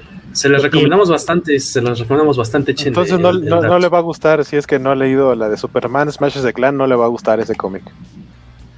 Sí, es muy probable. Superman- porque ahí Superman sale airoso. Que si el que va a ganar la trivia sea el que escribe el número mayor después del siguiente signo de pesos. Me parecería bien una subasta mejor. Ajá, es una subasta. Que si viene con pistola, dice Alberto Palomo. No, Ah, no, caray. no, obviamente no. No, no, no, no. Este, a ver a quién se la lleva A algún Con gabardina. Huele a queroseno. Con gabardina Este- sudada. No, no, tampoco. No, no. Viene este, esterilizada, esterilizada, viene este, santificada y todo. Con, con un sombrero fedora. Y con envío a domicilio, eso sí. Así que atentos, no le hace si ya escucharon este programa en vivo. Eh, ustedes 17 que están conectados, pónganle play para que nos cuente como una visita. Este. Ya no se usa santificada, Jorge. Lo de hoy es satanizada. Satanizada, tienes toda la razón. Sanitizada. No, no, no, satanizada. Ahí está en Spotify, Apple Podcasts, iVoox, Google Podcasts y Anchor, donde pueden escuchar el episodio este con esta primera parte, que la segunda parte va a ser mucho, va, a estar dividida en partes más breves, por lo que veo, eh, sobre Watchmen. Al final, la trivia para llevarse este bonito pasamontañas muy sensual. Eh, eh, exactamente con Kylo Ren, esa genial película dirigida por Spike Lee, dice Rogelio Fortanel. Chequenla, el infiltrado del Ku Klux Klan. Me gusta más el título en inglés, Black Clansman. Black Clansman. Black Clansman. Sí, cuando vi, cuando vi el título que le pusieron en español dije, ah, le quitaron la diversión al título. En otros datos, justamente hoy, no es cierto, este, eh, hoy es miércoles que estamos grabando, ayer martes, eh, Flash Barry Allen cumplió 65 años de su primera aparición, ocurrida en el Comic Showcase número 4 de 1956. Cabe decir que usualmente se considera a esta edición como el inicio de la edad de plata del cómic estadounidense. Barry Allen fue creado por Robert Kaniger y Carmine Infantino. Y queríamos preguntarle, aquí en este caso, yo acercarme a Beto, así, y preguntarle, oye, eh, ¿por qué se considera que eh, este cómic de Showcase, con la primera presión de Barry Allen, es eh, lo que marca, o, muchas veces han señalado que esto es lo que marca el inicio de la Edad de Plata, y no, y corrígeme, también el primer cómic de Fantastic Four, es que, he leído dos versiones, como que Fantastic Four, para algunos marca el primer, este inicio de la Silver Age, pero muchas veces más he leído que esta aparición de Barry Allen. ¿Por qué? Déjame me alejo ahora. Bueno, pues ahí generalmente lo que toman como criterio es la segunda generación de cómics de superhéroes. Luego dicen, ¿por qué la gente piensa en superhéroes cuando dices cómic? Pues por eso, porque los mismos historiadores siempre lo han tomado como punto de referencia para todo. Entonces la, edad de oro pues es eh, cuando surgieron los primeros años, finales de los años 30, y consideran como la edad de plata cuando aparece la segunda generación. Entonces cuando decidieron tomar el concepto de Flash y hacer una versión moderna, la mayoría de los historiadores consideran que ahí es en donde empieza la, edad de plata. En cuanto a por qué muchos dicen que es realmente con Fantastic Four, es que si se trata de, romper con la idea de cómo se hacían los cómics, sí es un antes y después lo, lo que pasa cuando surge Marvel Comics, que habría que recordar que el Fantastic Four en la portada en ninguna parte dice Marvel Comics, no, no hay ningún logo ni nada por el estilo, porque no, no, era, no era algo que todavía tenían 100% claro que iba a ser el nuevo nombre de la editorial. Entonces, eh, pues la, la, razón es mayormente esa, que lo consideran como que es el, el primer intento de hacer un cómic con un personaje protagónico que, que tiene ya un origen eh, un poquito más moderno que los que se acostumbraban en aquellos primeros años. Habría que recordar que, que el primer Flash tal cual tenía muchas raíces mitológicas, por eso trae la, la charolita de plata como, como casco, eh, una referencia a Hermes, el mensajero de los dioses, y aquí, en, sobre todo, mucho, una característica muy particular de, de, todos estos héroes surgidos a finales de los 50 y principios de los 60, es que todos sus orígenes son de ciencia ficción. Algo que cayó del espacio, encontraron un arma, un experimento científico, un accidente que tenía que ver con, con ciencia, lo que sea, entonces, eh, muchos consideran que es Fantastic Four el, inicio, porque además eh, es una nueva forma de contar historias, ¿no? Es eh, justamente esta idea de empezar a, darle más atención a los personajes y no tanto a las aventuras o crear un balance entre ambas cosas. Entonces, para muchos es, realmente con, Fantastic Four que despega, pero como Flash es el, primer héroe que fue la, idea de reimaginar a uno de los héroes originales, es por lo que todo el mundo lo toma como punto de partida. Mm, exactamente, ahí tienen ustedes un buen dato para compartir en la fila de las tortillas y romper el hielo con esa chica de al lado. Que aquí no se maneja ese... ¿Quieres eh, que tus posibilidades se vean reducidas en un 97%? Es la clase de cosas que le puedes platicar a la chica que tienes al lado en la fila. El único que te faltaba, el único requisito para poder entrar al seminario marista, pues puedes platicarle de eso para que este, pues garantices tu no reproducción. Y eh, hoy también, ya para cerrar con esta cuestión que tiene que ver con fechas, eh, y coincidencias, eh, hoy habría cumplido 56 años el artista Mike Parobeck. ¿Sí lo pronunció bien? Supongo. Eh, y porque, bueno, hoy habría cumplido 56 años. Y qué lástima que no está Carlos Rambert, porque quería preguntarle algo en específico, aunque ya me dijo, nos dio la respuesta en el chat privado. Eh, resulta que este artista eh, muy, muy talentoso, él falleció eh, el, pasado de 2 de julio, no falleció, sino el pasado 2 de julio, hace cinco días, se cumplieron 25 años de su fallecimiento. Él falleció hace, este, con solo 30 años, falleció de diabetes jovencísimo. No sé si haya, eh, recuerden por ahí, otros casos de artistas tan jóvenes y que hayan logrado destacar, eh, por lo menos en, en, bueno, no, este, tanto en Estados Unidos o en cualquier otro país.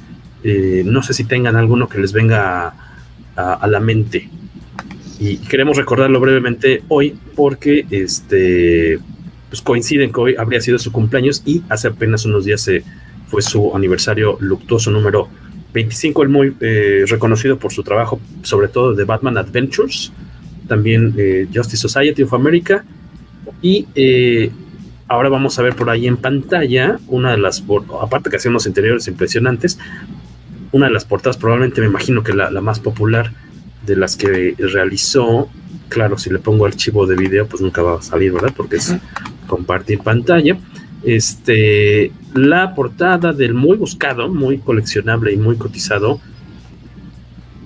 de Batman Adventures número 12, con la primera aparición en cómic de Harley Quinn, que se ha editado de repente por ahí en ediciones más económicas para que lo puedas tener en tu, pues en tus cajas, ¿no? En tu colección. Este. Y queremos este, no, no, no, dejar de pasar la, la, la ahora sí que la, la, fecha en, así en blanco. Este, y por eso les, les preguntaba, ¿ustedes ubican algún artista que haya partido tan joven como él? Tanto no. No, ¿verdad? Sí, también autores jóvenes que, que fue por enfermedad. Se me ocurre, Stevens, pero ya más grandecito, ¿no? Ya cuarentón y cacho, ¿no? Darwin Cook. Darwin Cook por ejemplo. También está Mike Wieringo y, uh -huh. y, no tan famoso Drew Hayes. Son, son, los que se me ocurren por ahí, que, que también por, por, alguna enfermedad se, se, fueron jóvenes. En el caso de, de escritores, pues sí hay, hay, varios otros casos. Está por ahí el más famoso que se sea Robert T. Howard, el creador de. Uh, sí, ¿qué? ¿30 años o cuánto? 30 no? años también. 30 años, Robert Howard. Y aparte, de una forma muy triste, ¿no? Sí, él se suicidó. Pero... Suicidado. Después de la muerte de su mamá, ¿no? Sí, o el mismo, es el mismo día o al día siguiente, algo así, ¿no? Eh, es después, pero, pero sí fue porque estaba de, pasando por una depresión. Pero a los 30 mano. años, uh -huh. y aún así dejó por ahí varios personajes. Pues es el, el creador de, de, Conan, de eh, Cool the Conqueror, de Solomon Kane, Solomon Kane. y de Red Sonja, que dio origen al personaje de Red Sonja, que no es creación de él, pero fue inspirada por una de sus creaciones. Y este yo quería comentarle, preguntarle a Carlos Rambert si yo, yo viendo un poco de, su trabajo y checando páginas este, de arte, eh, yo vi, yo creí que Carlos tendría cierta influencia de, de pero me decía que sí, pero que no tanta, ¿no? Yo, yo creí que era más marcada, pero sobre todo porque, aunque fue un encargo, ustedes recordarán que tanto Carlos como Waco eh, colaboraron en su momento en un cómic mexicano llamado Aventuras Enmascaradas, que en su primer número hacía una, un homenaje tal cual a esta portada que estamos viendo, que es las aventuras de Batman, que es un World's Finest, ¿no? De Batman y Robin, de Batman y Robin, de Superman y Batman. Sí, esa, esa, fue... Más bien, es que más bien ahí cuando una petición del, del, creador, ¿no? Sí, de, del creador de Jorge Gulías. Jorge Gulías. Eh, él lo que quería era que el cómic tuviera totalmente el estilo de. Pero no, o sea, no tanto de los cómics de las aventuras de Batman, como esta que estás poniendo aquí, sino del estilo de la serie animada de Bruce Timm. Uh -huh. O sea, quería que el estilo fuera de Bruce Timm. Entonces, yo creo que por eso más bien te suena como que el estilo de Carlos es este parecido a este, pero realmente está más basado de acuerdo a los lineamientos que, que nos dieron, que fue como de háganlo como, como más Bruce Timm. O sea, yo los eh, dibujé como dos números y los números que hice como, la verdad, voy a, voy a, decir que me valió un poquito gorro que me dijeran que se parecieran al de Bruce Timm. Pero sí, sí, o sea, no deja de hacer algo más o menos cartoon. Pero... Eh, ah, a mí lo que me dijo cuando le entregué eh, el, arte para esos cómics a, a Jorge, me decía, me gustó mucho, pero para el siguiente número, menos Glenn Murakami y más Bruce Timm. Y yo, ah, que la chica. y creo que, de hecho no lo había pensado, pero creo que sí, ese, ese como intento que hice de, de- de más o menos seguir el estilo que quería, sí quedó un poquito más como Glenn Murakami. Y dije, ah, bueno, me late más Glenn de la Murakami. movida. No, pero me gustó, me- a mí me late el estilo de Glenn Murakami, pero, pero siento que es eso. Eh, y, y esa era la idea de Aventuras Enmascaradas originalmente, de, de que fuera totalmente el estilo de dibujo de Bruce Timm, porque era lo que él quería. Y, y tal cual, la primera portada es así, eh, un homenaje que, que- que solicitó y que terminó siendo Carlos, que es eh, como esa portada de donde salen Superman y Batman bajo la luz, bajo una luz cenital con un fondo negro, así son los dos personajes, Galápago y Sepulcro, los dos luchadores. Dijiste Eh, genital o cenital. ¿Eh? Cenital dijiste. no Pues sé. depende que se te antoje. Ay, ah, caray. Está bien, El ya me la- bien en bajado ese balón. Bien bajado ese balón. Este, sí, fue, fue Que no fue creo que haya mucha luz de ese tipo, ¿eh? De hecho, ya me, me corrijo. Cenital sí, no creo que de la otra. Ah, ok. No, Vamos no- a la no has visto, no has visto suficientes especiales de verano de Sports Illustrated. Cierto, sí, tienes razón. Puede haber, con Por ahí mencionaban artistas, artistas, o bueno, eh, personajes de cómic que murieron jóvenes. me- Y yo justamente estaba pensando, ¿cuántos años tenía Michael Turner? Tenía menos de 40. Sí, Nos dice también. Alberto Palomo, estaba esos de los 40, No, no, menos. yo, yo no te 30. creo que Michael Turner esté muerto porque siguen saliendo portadas suyas cada dos meses. Variantes. Este, 37 años creo tenía Michael Turner. Mike Wieringo sí ya tenía más de 40. Igual muy jóvenes, pero no tanto como Mike Barovic. 37, sí, sí, 37 años. Drew Hayes no estoy seguro, pero también debe haber tenido treinta y tantos. Ay, puro, puro Mike, Mike Barovic, Michael Turner, Mike Wieringo. No, pues no, no es, no es, no es un buen indicio llamarte Michael y dedicarte a los cómics. Changos. Cam, el nombre si nos están escuchando. Y por cierto, aquí nos tenían un, un datito interesante que les queremos compartir antes de pasar a otro tema. Nos Decía Jesús que, ah, no, lo de la trivia ya lo comentamos. Dice, qué maravilla. Me acuerdo de los cómics donde dibujaba Parovek. La escuela donde él estudió artes era muy famosa. Creo que ya no la misma. eh, por su, era famosa por su línea simple y racional. Cuando Parovek dibujaba El Diablo, visitó la ciudad de San Antonio para plasmar su arquitectura en los dibujos. Después vivió en Chicago y se maravilló por la arquitectura estilo arco y dicen que alguien le comentó arteco de verdad, pues lánzate a México, en el centro de la Ciudad de México hay muchos de esos edificios de co. ¿Y por qué dice esto? Jesús, porque dice, y la neta no sé si vino al, al entonces de fe o no, pero en sus cómics están dibujados varios edificios de esta bonita ciudad, como la Torre Abed del arquitecto Carlos Reigadas en el eje central y artículo 123, la Iglesia Metodista del Mesías de Russell C. Cook cerca del Metro Juárez, ahí por el Rock Show, Teatro Metropolitan, el edificio Guardiola y el del Banco de México, los últimos dos sobre eje central frente a Bellas Artes. Habría que checar ya nomás como, y si puedes luego dinos ahí como referencias si te acuerdas en qué, en qué eh, numerillos de repente se puede encontrar esto, estaría muy chido para, para pues ahí unos tuitazos, ¿no? Unos posts, estaría muy bu- buena esa información, Jesús.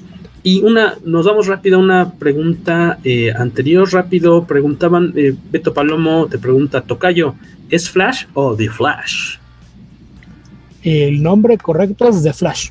The Flash. En Y, español nunca se ha ocupado, siempre nada más le quitan el artículo, pero, pero se supone que el nombre correcto es The Flash. y alguien de los chicos por aquí preguntaba que, ah sí, Iván Ruiz pregunta, ¿en qué número de Flash aparece el llamado multiverso? Es el que van, Es el Flash 123, si no mal recuerdo. veamos, con el tumbaburros. Eh, Flash 123, sí, es correcto. The Flash Ding, of, ding, two, ding. of Two Worlds, ¿o no? Como dice la, la, Sí, The Flash of Two Worlds. la portada, ¿no? La muy famosa portada, que por ahí luego hubo un homenaje de la serie de tele, ¿no? Con algún, con algún Mal hecho. De, la, la- de la reciente, con un póster, algún promocional que hicieron, ¿no? Uno de esos photoshopazos hechos y por un Terrible. estudiante de primer semestre Hasta- de diseño gráfico. No le puse tanta atención, estaba son ya la marca de la casa de Warner. Sí. Ok. Eh, de hecho, o sea, no entiendo cómo hicieron el, o sea, cómo hicieron el photoshoot o, o- y después la edición en Photoshop. No sé cómo hicieron las tomas que no se dieron cuenta que que replicaron el, el movimiento de cómo corren las jirafas. Ah, que va corriendo. Siempre lo criticamos eso, ¿no? Sí. ¿Cómo corren las Que- jirafas? Pues con las, eh, con la, digamos que la, la pata delantera izquierda y, y- y la trasera izquierda irían en la misma dirección, pero eh, las personas no corremos así. Si hacemos eso, nos no nos caeríamos, pero nos veríamos bastante tontos. Ajá. Y definitivamente no seríamos rápidos. Digo, No como Flash, es Flash. muy rápido, pero aún así creo que no. Tengo los cómics, los busco, los escaneo. Muy bien, Jesús Estrada Sánchez. Muchas gracias por ese tip. Eh, Alberto Palomo, hablando de Howard, él era amigo de correspondencia con Lovecraft. El pato. El pato. ¿Qué, qué flojera la serie de Flash. Dice Alberto Palomo. Yo creo que vi un cacho la primera temporada y ya no. Yo por lo menos vi las primeras tres temporadas. Creo que de las series de CW es de las más o menos decentes. Pero lo que no me gustó es que se siento que se volvió repetitiva. O sea, incluso ya de pronto era nueva temporada y ahora quién será el villano es otro misterioso, pero también es velocista. Y dije, ya estuvo. O sea, tuvimos a, Flash, bueno, el profesor Zoom. Este, y, y de pronto salía otro que también era velocista y otro que yo así de, no, ya, ya, ya estuvo. Y en algún momento dejé de verla ya, ni siquiera me acuerdo bien de qué onda con eso. Ya de- deri- derivó en que en la de los otros superiores, ¿no? Los que están en la nave, ¿cómo se llaman? Legends of Tomorrow. Legends of Tomorrow. Aquí, para que los que están en, en el canal, ahorita en vivo, él era Mike Parbeck, por si no ubicaban su rostro treintañero. Nada más como el, el datillo. Que ahí tú mencionaste que era por diabetes, nada más había que aclarar que él tenía diabetes tipo 1. Tipo 1. Quiere inyecciones periódicas de insulina y de acuerdo con muchos de Sus amigos, ¿no? Era, era de los que decía, ay, no pasa nada por un día que no me la ponga. Y pues, Y no, la cosa es que no era nada más un día, sino que pues se la ponía cuando se acordaba o cuando le daban ganas. qué pena. No, estaba cañón su trabajo, qué, qué, qué triste, la verdad. Eh, pasando, y bueno, y siguiendo con cosas deprimentes, eh, The Good, The Bad, The Bad and The Lucky. este, se estrenó este pues, cortometraje. Em, ¿Qué fue?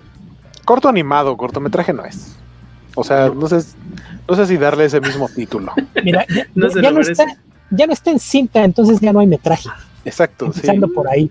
Este corto. Este, ¿cuándo se estrenó todo esto? Hoy. Tiene, ho- hoy, hoy mismo que estamos ah, grabando. Ah, yo creo que había sido ayer. Este, y es este corto que involucra a los personajes de los Simpsons. Es un crossover con pues los de Marvel, obviamente, ¿no? Que básicamente lo que ha estado haciendo, a partir de que pues, Disney compró a Fox y entonces ahora tiene los derechos de los Simpson, entonces yo creo, o mi punto de vista respecto a estos clipsitos de 5 o 6 minutos que ha hecho Disney, pues es básicamente decir, miren cómo tengo a los Simpson y los puedo mezclar con quien yo quiera. Idea que eh, tuvo Martín López, artista mexicano, allá en los años Los 90. 90. Mira, a- a- Este. aquí volvemos a lo mismo, la postura corporativa. Mientras que Disney agarró la idea de Martín López y encontró la forma de exprimirle dinero. Warner hasta amenazó a Martín Amenazó. López.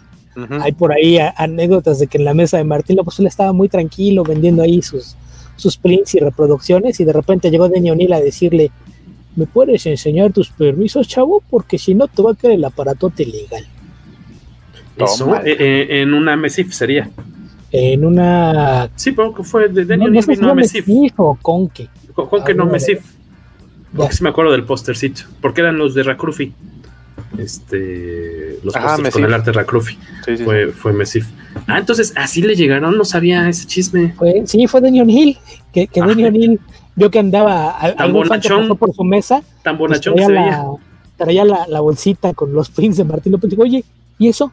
Ah, pues anda vendiendo un artista mexicano por acá. Dijo, a ver, ¿me puedes llevar?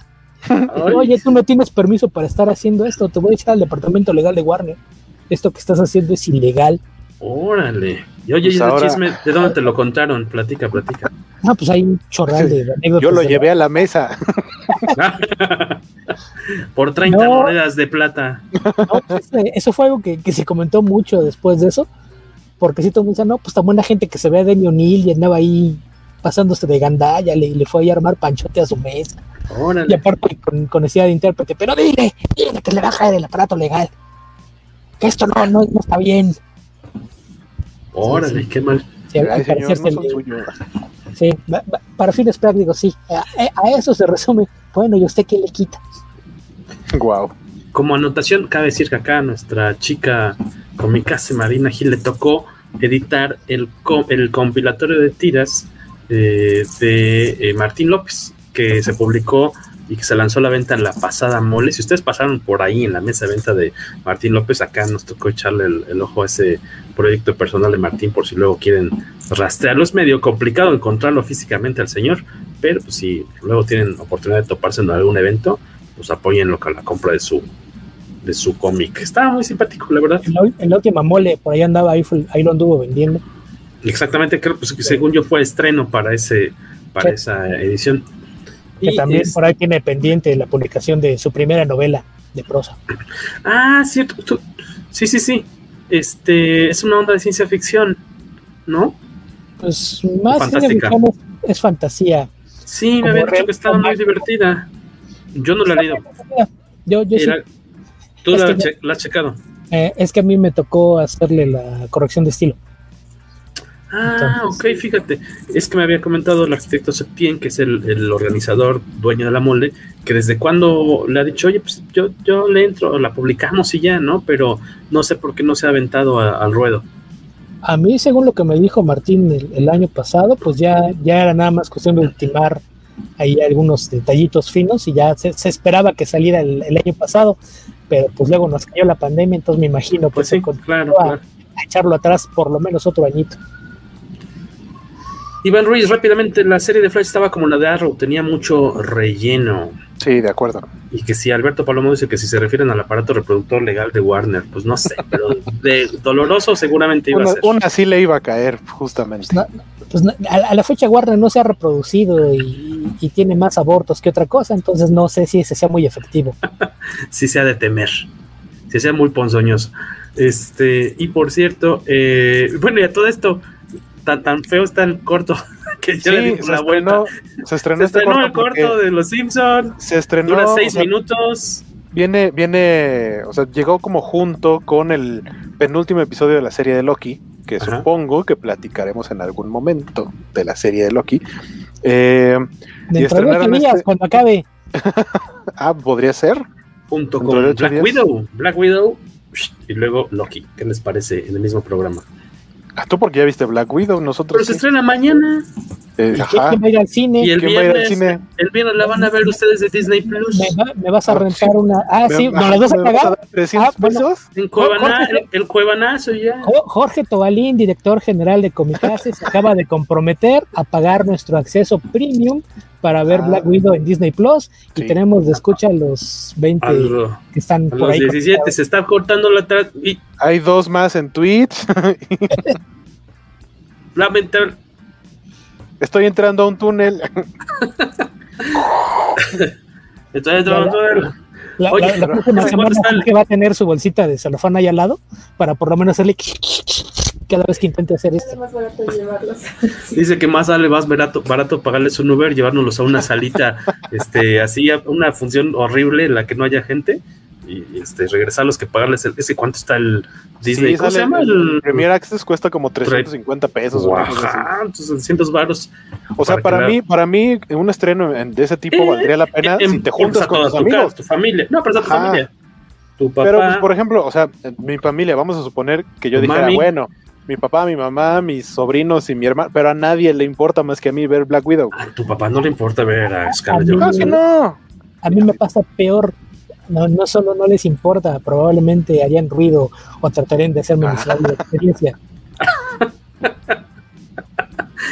Bueno, este, aquí obviamente nunca apoyaremos abiertamente que lo vean en el cuevanazo, pero bueno, sabemos que está en 350 y tantos pesos a partir de este viernes y por alguna En razón. una de esas a partir de mañana, ¿eh? Porque ya hay ¿Tú funciones. crees que lo adelanten? Sí, pues es que ya, para- ya mañana hay funciones, entonces para mí tendría sentido que ya mañana también lo estrenaran en Disney Plus. ¿Tú, tú crees que Disney Plus pueda liberar como de forma local esos este contenido para México? Pues O sea, se que se puede. aparte. No, sé, no sé. no habrá un impedimento, se Oye, maneja porque ya lo habrían dicho aparte, ¿no? Del, De del mismo modo que aquí hay material que no está Sí. en el canal americano. Sí, sí, que películas o series. O sea, lo mismo lo abres en territorios cuando tú quieras.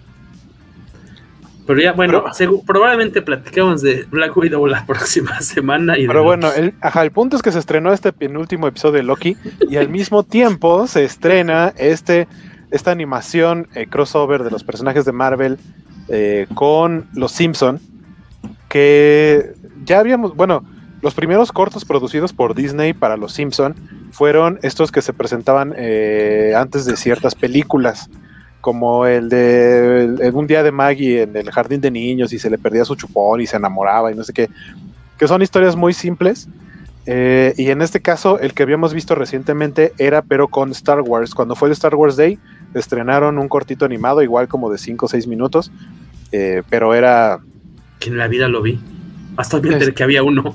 Sí, está ahí en Disney. Se estrenó, se estrenó, te digo, por el Star Wars Day. Lo pueden checar también ahí en Disney Plus. También es, también es mal, o sea, para mí es malo, incluso es peor que el de Loki. El de Loki no es bueno.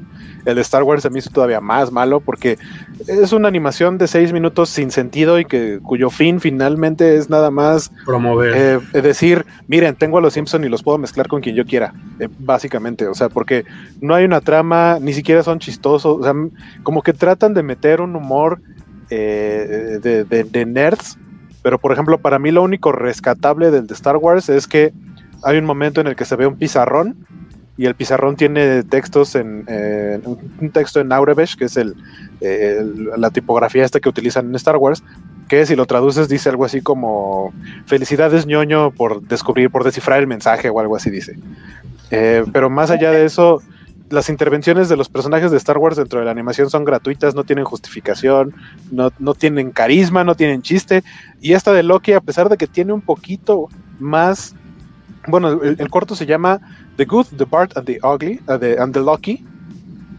Aunque a pesar de que tiene un poquito más de historia, de, lo que pueda darte de historia en seis minutos, hay cortos de seis minutos que te pueden dar una muy buena historia. Esta, pues básicamente es una escena en la que están eh, en el Bifrost, está Odín con Thor, este, más personajes del universo de Thor, no, recuerdo quién es más, no sé si Lady Sif incluso, este, atraparon a Loki, le dicen, ah, te volviste a portar mal, entonces te castigamos, eh, mandándote a, la Tierra, y Loki dice, ah, pero pues ya me han hecho esto varias veces, para mí es como cualquier cosa, le dice, ah, pero te vamos a mandar a Springfield, entonces lo, lo, mandan a Springfield, termina aterrizando en el patio trasero de los Simpson y eh, empieza a Loki se da cuenta de, que una familia tan disfuncional como son los Simpson, a él no le parecería una mala idea, ¿no? De tener eh, como un papá y, la hermana y, la mamá y así.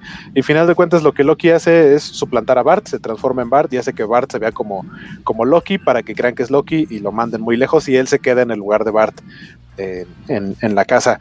Pero las apariciones de todos los personajes de, o sea, los personajes de los Simpson eh, uniformados o, tal cual como personajes de Marvel, muy chafa, creo yo. Y para mí lo único realmente rescatable o digno de, comentar más allá de noticia, la de 8. La, noticia es eh, el regreso después de 15, 16 años de las voces, de algunas de las voces originales de Los Simpson, porque de pronto dije, oye, esa no es la voz que yo había escuchado recientemente de Homero, ese es Humberto Vélez. Entonces es Humberto Vélez regresando como, como Homero Simpson, este, Claudia Mota, que fue la segunda voz de Bart, porque recordemos que este, la voz original, original de Bart, primero fue quien, quien salió, y ya después cuando hubo Marina Huerta, cuando hubo este cambio ya de todo el elenco, ella regresa como la voz de Bart y como la voz de Marsh, pero todas las voces son diferentes. Lo que yo no sé entonces quién era la voz de Bart hasta hace poco, porque Claudia Mota regresa, o sea, era Marina Huerta, luego Claudia Mota. No, no se acuerda de mí, pero en mis tiempos de doblaje estudiante fue de mis maestras, muy amable, muy chida persona y muy humilde hasta eso, a, pesar de tener un personajote como Bart Simpson. Lo que no sé es quién fue entonces, si Claudia fue solamente X número de, de temporadas. Luego hubo una tercera voz de Bart. no, regresó Marina Huerta. Ah, sí, regresó Marina Huerta. Ah, y, hacer la voz no solo de Bart, sino la de Marsh. Oh, Ella, ella hacía la, las dos voces. Ah, ok, ok. Sí, cuando vino este cambio, que de hecho, eh, donde más, o sea, en temporalidad, cuando más se notó fue eh, que podemos decir, a partir de aquí fue cuando salió la película, porque la película ya salió con las voces nuevas, que, sí. que ya no, que ya no son nuevas, y la voz este, de Bart era la original. Eh, pero también la voz de Marsh y la voz de Lisa eran las, este, son las, las originales, entonces de pronto dije, ah, esas son las voces originales de estos personajes. Y hasta el final, o sea, nada más para corroborar, ahí en los créditos aparece perfectamente que, que, son estas voces. Entonces, lo que no sé es si eso indica que a partir de aquí eh, lo que siga saliendo de Los Simpson ya va a ser con el regreso de las voces originales, o si solamente fue un One Night Stand o, o qué. como de muy mal gusto que les dijeron, oye, ven, sí, la neta, la neta seis sí, minutos, sí. Exactamente. Yo, yo esperaría que, sinceramente, creo que sí de... regresaría. Sí regresaría a ver a los Simpsons solamente por saber que están de, de regreso a las voces originales. A, a pesar de que nunca me hizo, se me hizo, la verdad que triste, porque no Vico, creo que muchos no sabemos cómo se llama el segundo actor de Homero Simpson, que lleva mil años también haciendo la voz, sí. y que le tocó como bailar como la más fea, porque es el cuate que le tocó sustituir, sustituir a Humberto Vélez. Creo que, que, creo que no lo hace mal, pero... No, ¿Será que ya nos acostumbramos también, no? Exacto, Son o sea... 15 años con esa voz. Pero... Lo que pasa es que, no tiene, es que no, 30, no tiene a lo mejor el, el feeling de, que, que, le ponía Humberto Vélez a, a, a, Homero. O sea, es una voz adecuada para el personaje, pero sientes como que no es tu Homero, ¿no? Algo así me parece a mí. Víctor Manuel Espinosa es la segunda ah, voz de ah, muchas gracias por ahí a quien nos dijo el. Tú lo consultaste porque nadie nos lo dijo. Sí. Por lo que pudiste hablar y googlear al mismo tiempo. Puedes este, silbar y comer pinole y caminar y qué decía Beto, caminar y qué. Caminar y mascar, mascar chicle. chicle. Caminar y mascar chicle, eso lo puede hacer Guaco. Este, sí, ahora sí como lo más, más relevante si la escuchas en español es esta cuestión de que pues sí es noticia para al menos para los que les gustan los Simpson en español. Eh, la historia la vi, ahora sí que más tardé en conect, poner la compu y conectarla a la laptop que así ya se había terminado, me reí dos veces, este, dos, tres chascarillos que dije, ah, qué simpático, pero pues creo que no hay, la verdad, pues, pues como por pura curiosidad, y si tienen ahí el seis minutos libres, este, que no van a volver, este, play. Pero, pero si quieren no, volver a escuchar a, a, Humberto Vélez como Homero Simpson, a lo mejor.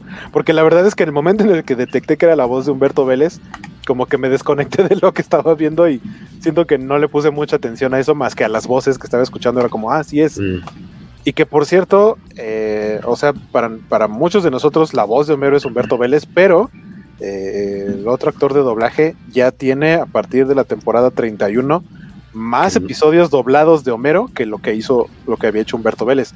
O sea, es, es incluso más longevo que, que el sí. original.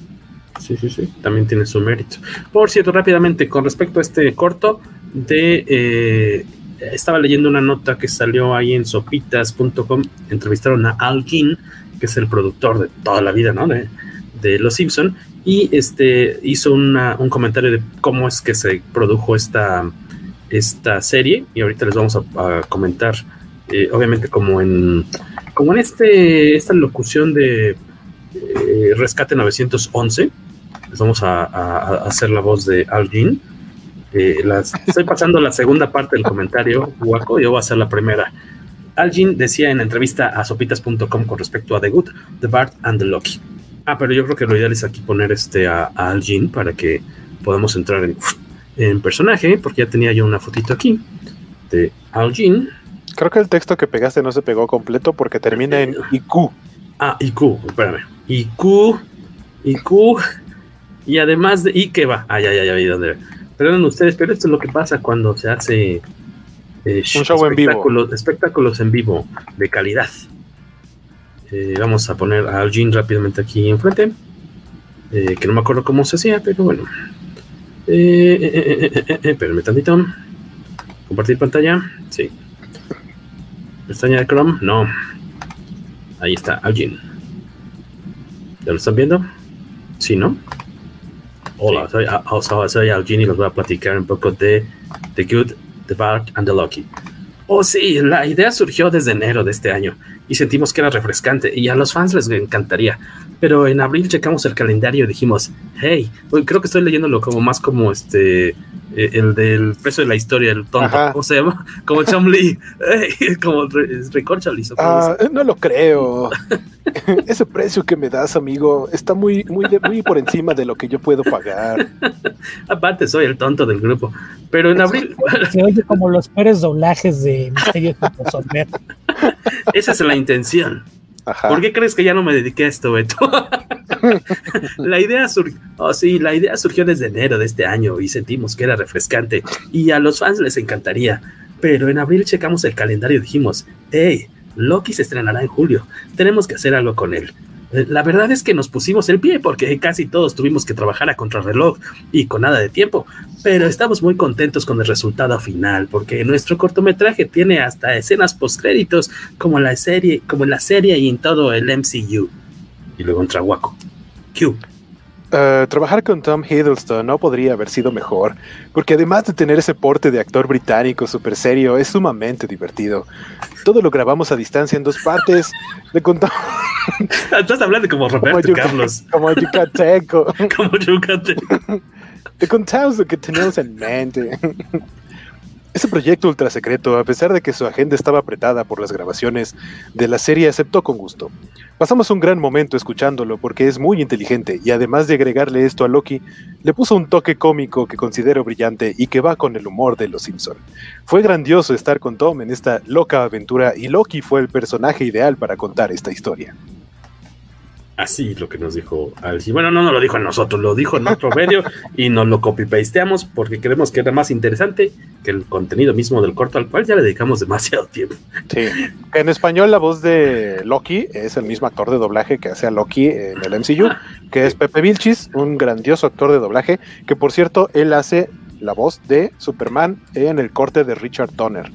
Y me parece que debieron haberlo dejado él para la voz de Superman en las de en las de Zack Snyder pero, pero eligieron a, otro actor que a mí personalmente no me gusta. Y hablando de cosas que tampoco nos gustan, hay como es cosa de meterle ahí para tratar de unir las cosas medio forzadas, pero eh, eh, hablando de cosas que no nos gustan, pues falleció Richard Donner, que es con lo que vamos a cerrar esta sin acento yucateco ya, ya de forma muy respetuosa. Vamos a hablar de un poquito de, Richard Donner. Este falleció hace, pues que son dos días, ¿no? si no me equivoco lunes se dio la noticia, pero no sé si fue el lunes mismo cuando falleció. El mismo lunes, de acuerdo con su esposo y su agente. Esta vez sí, porque ven que luego retienen esa información porque de repente a lo mejor quieren tener una ceremonia privada. De repente hasta por semanas, ¿no? Sucede como en el caso de... ¿Se acuerdan hace poquito que falleció el artista, este artista, artistazo de manga, el, el de... Mm, el de Berserk. el de Berserk, que ya tenía, te invento, 15 días de que había fallecido y hasta, por decir, estoy exagerando, y hasta ese momento se, dio a conocer la, noticia. Quintaro Miura, exacto. En el caso de Hollywood es un poquito más rápido porque generalmente es el... Hay un agente, ¿no? Se encarga de darlo, entonces la, familia realmente ni, se mete, entonces generalmente la gente publica un comunicado de prensa que, y aparte también ya es de cajón que cierre con la acotación, la familia agradece que se respete su privacidad en estos momentos. Y que donen mejor esto en lugar de flores que hagan donativos a tal causa en lugar de flores. Es muy ya común. Este, y eh, eh, eh, pues falleció ya a una edad considerable, 91 años, no se ha dado, como decía, creo que Beto dijo que todavía no se daba la causa del fallecimiento, o me lo estoy inventando, pero sabemos que no se ha dado la causa, al menos, pues suponemos una parte puede ser que ya la edad también. Este, ahí estamos viendo esta muy bonita ilustración ya añeja en portada, eh, que diga en, en la, ahí en pantalla, para la revista Cine Fantastic del 79. Ahorita les digo el nombre del autor, que sin querer lo borré de mis notas. Este, y pues eh, ahí tiene cierto. Ah, ya llegó. No es cierto, creo que ya estaba Carlos Rambert, que nos dijo que ya andaba por aquí, pero creo que, que está rehusándose a entrar, creo pero ahorita vemos si se, anima. Este fallece a los 91 años con una larguísima trayectoria como productor y director de cine. Este, obviamente, por el lado comiquero, pues lo recordamos mucho por su trabajo para Superman y Superman 2, que ya hasta muchos años después pudimos ver lo que él había firmado para Superman 2. no, no, tan así, porque mucho de lo que se vio en la versión con, con, crédito de Richard Lester sí fue hecho por Richard Donner. Mucho de lo que. Pero. Bueno, ahorita comentarán que si hay alguna cosa en específico que crean que es lo más chido eh, que, o lo que más les gusta a ustedes de la versión de Superman 2 de Richard Donner. Eh, ¿Qué película? Estaba checando su filmografía, así como que su hitazo primero que tiene es La Profecía, ¿no? The Omen, un par de años antes por ahí de, Superman. Sí, en el 76. ¿Tú has checado La Profecía, Guaco? ¿Te ha tocado verla? Eh, yo recuerdo haberla visto, pero seguramente estaba muy chico y la neta es que no me acuerdo. Solamente sé, o sea, recuerdo que es en la que el niño era el anticristo y le buscaban entre el cabello y se le veían ahí el 666 y, y ya. Yo no la vi en cine, obviamente, pues es del 77. ¿Y eso este, Jorge? La pasaron hace un par de años. no, me tocó verla este, rentada. Rentada en el centro no, no es pretexto de que no la vi en cine por eso. Eh, me gustaría verla en pantalla grande, debe ser un buen, un gran show. según yo, en octubre de 2019, de esto que hace cada año Cinemex, que pone ah, cuatro, o cinco películas de horror. Su ciclo. Una por semana, con dos o tres funciones nada más. The Omen fue una de, las de esa última ronda. Entonces, sí, sí ya me tocó verla en pantalla grande. Uh, qué envidia. diferencia y, pues bastante chida, ¿no? Y, bien Cotor, a mí se me hace interesante que después de ese trancazo que tuvo con The Omen hayan dicho, este cuate es el bueno, que ya tiene mucha experiencia en, tele, este es el que le vamos a dar el proyectote de, Superman. Es, que ahorita que dices en tele, yo creo que si, si lo piensan bien, casi es muy difícil que encuentres una persona que no haya visto un episodio de televisión dirigido por Richard Donner. Sí, ¿verdad? O sea, cuando, cuando le echas un vistazo a lo que hizo en televisión, de ahí yo un, detalle curioso que encontré fue que él originalmente quería ser actor. Entonces anduvo ya haciendo audiciones y un, director que, ya tenía bastante experiencia fue el que le dijo, ¿sabes qué muchacho? Tu futuro está atrás de la cámara, mejor ya no lo intentes. Es más, te ofrezco chamba como mi asistente. Exacto. Poquito después empezó a hacer comerciales de televisión y luego en los años 50 y 60 hizo muchas cosas para televisión y por ejemplo, de las series que en México se pasaron durante décadas y seguro todo el mundo alguna vez algún episodio y muy probablemente le tocó alguno de él, dirigió episodios de combate de la isla de Gilligan, El agente de Cipoll, Espías con espuelas, Dimensión desconocida y Koyak. Entonces, eh, por ahí ahora, hay mucho de donde le agarren. ¿Qué es Espías con espuelas? ¿Es Wild Wild West? Wild Wild West. Ah, Espías con espuelas que ahí también otro detalle curioso, ahorita que la mencionas, él es el, eh, era uno de los productores de la película cuando lo iban a hacer originalmente a mediados de los 90, que el día que estábamos hablando de Superman Lives, mencionamos que al, final la produjo John Peters y fue donde pudo poner su año gigante. Esta película, como ya estaba en el estudio desde un tiempo antes, originalmente la iba a dirigir Richard Donner y no iba a ser para nada como la versión que vimos, porque de entrada su Jim West iba a ser Mel Gibson. Entonces, trabajó con él en Maverick? Eh, era su doctor fetiche, hicieron como cinco o seis películas juntas, hicieron toda la saga de Alma Mortal. Alma Mortal, ¿no? Y, y Maverick hicieron después. Cuando los, cuando los dos se retiraron del proyecto de, de, Wild Wild West, fue cuando hicieron Maverick. Dijeron, ah, pues no nos quedamos con las ganas de hacer un western, pues qué. Hicieron Maverick. Pero del trabajo de televisión, algún, a lo mejor un episodio que sí es legendario y a lo mejor nadie se imaginaba que ese era el caso, es el director de Pesadilla a 20.000 pies, el del famoso Gremlin, de la del avión. Es un episodio de, la dimensión desconocida a color. No, blanco y negro. Blanco y negro. Blanco y negro. Sí, sí, blanco y negro. Con William Shatner como protagonista. Exacto. Y que por cierto hay una anécdota de, que le quiso jugar una broma pesada al escritor, el legendario Richard Madison, que resulta que iban a hacer un, un viaje juntos y anduvo durante dos o tres semanas coordinándose con, la línea aérea, la zafata, incluso el, personal técnico de la aerolínea, mandó a hacer un póster gigante del Gremlin y lo pegaron fuera de la ventanilla que estaba junto al asiento donde iba a estar Richard Madison.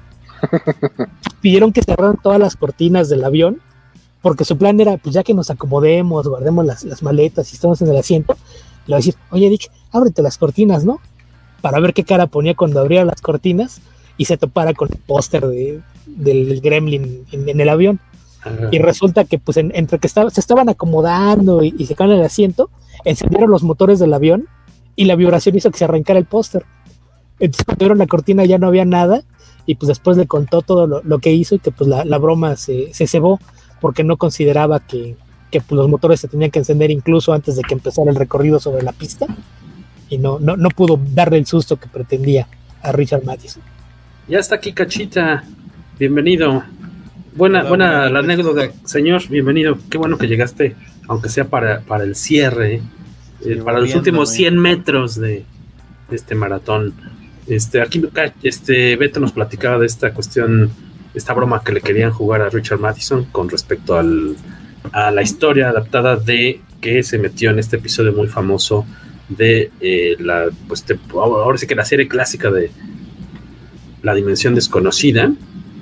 Este, de las películas de eh, Richard Donner, ¿tienes alguna favorita? Yo me imagino cuál, pero a ver, ¿cuál dices tú que es tu consentida?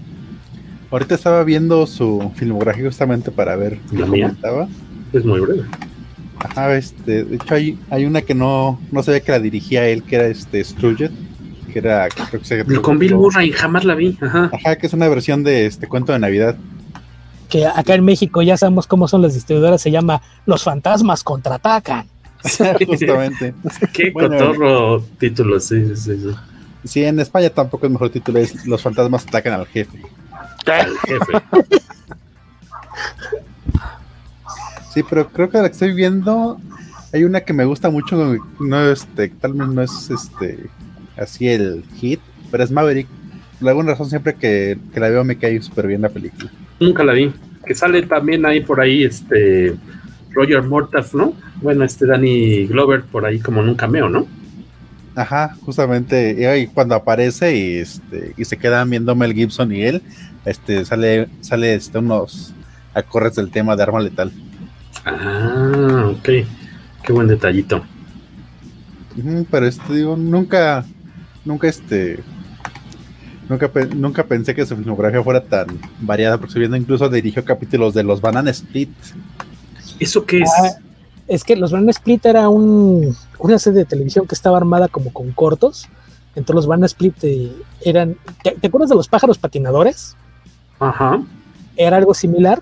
Y lo que él dirigió ahí, que mucha gente siempre lo pone así nada más cita los Banana Split, pero lo que él hacía eran unos cortos de una historia de aventuras que se llamaba Danger Island, que estoy casi seguro de que en español le decían la isla misteriosa, que es incorrecto, que no tiene nada que ver con la isla misteriosa de Julio Verne pero el, segmento en español estoy casi seguro que tenía ese título, en inglés es Danger Island, era, era una historia de aventuras que te ponían como por segmentos, eso fue lo que él dirigió.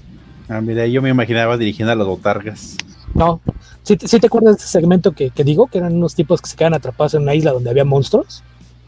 No, solamente ya me acuerdo de, digo, las botargas. creo que fue, sí. Este sí, no, casi no se este, acuerda. Digo, eso pasó creo que antes de que yo, de que yo fuera niño, o si lo pasaban todavía cuando yo era niño. ¿Antes de que, de que eras antes niña o cómo? Ah, así es. ¿Antes de que fueras niño? ¿Cuando, eras bebé o cómo? Tu género opresor no me define, Jorge. Rogelio Fortanel coincide con Carlos Rambert, que dice que su favorita es Maverick. Y nos recuerda que también dirigió Assassins con Salón y banderas como Rat y Bane. ¿Cómo eran? Era Miguelito Rat. Ese tiene mucho, ese sí la he visto, pero tiene mucho que la vi. Con un sobreactuadísimo Banderas, ¿no? A mí me gustó, me acuerdo, pero Banderas parecía que andaba en cocaína o algo así, ¿no? Estaba así como. Eso es, normal. Eso es un pleonasmo, o sea, un sobreactuadísimo Banderas hasta los comerciales de televisión. en los de las cubanderas exageraba. Con una pizca de sal. Con una pizca de sal, una cubanderas. ¿Qué onda, Carlitos? Alberto Palomo, bienvenido, dicen. Qué bueno que llegaste a ponerle la pizca de sal. ¿Qué otra por ahí tenemos? Este... Eh, de Maverick, la cosa que no, mencionaron es que aparte, él nunca colaboró con la serie de televisión, pero el actor que aparece ahí en un papel más viejo, James Garner, era el Maverick original. Ah, de hecho es el papá de Mel Gibson en la película. Ajá, pero él era el Maverick de la serie de televisión. Ah, ok, ok.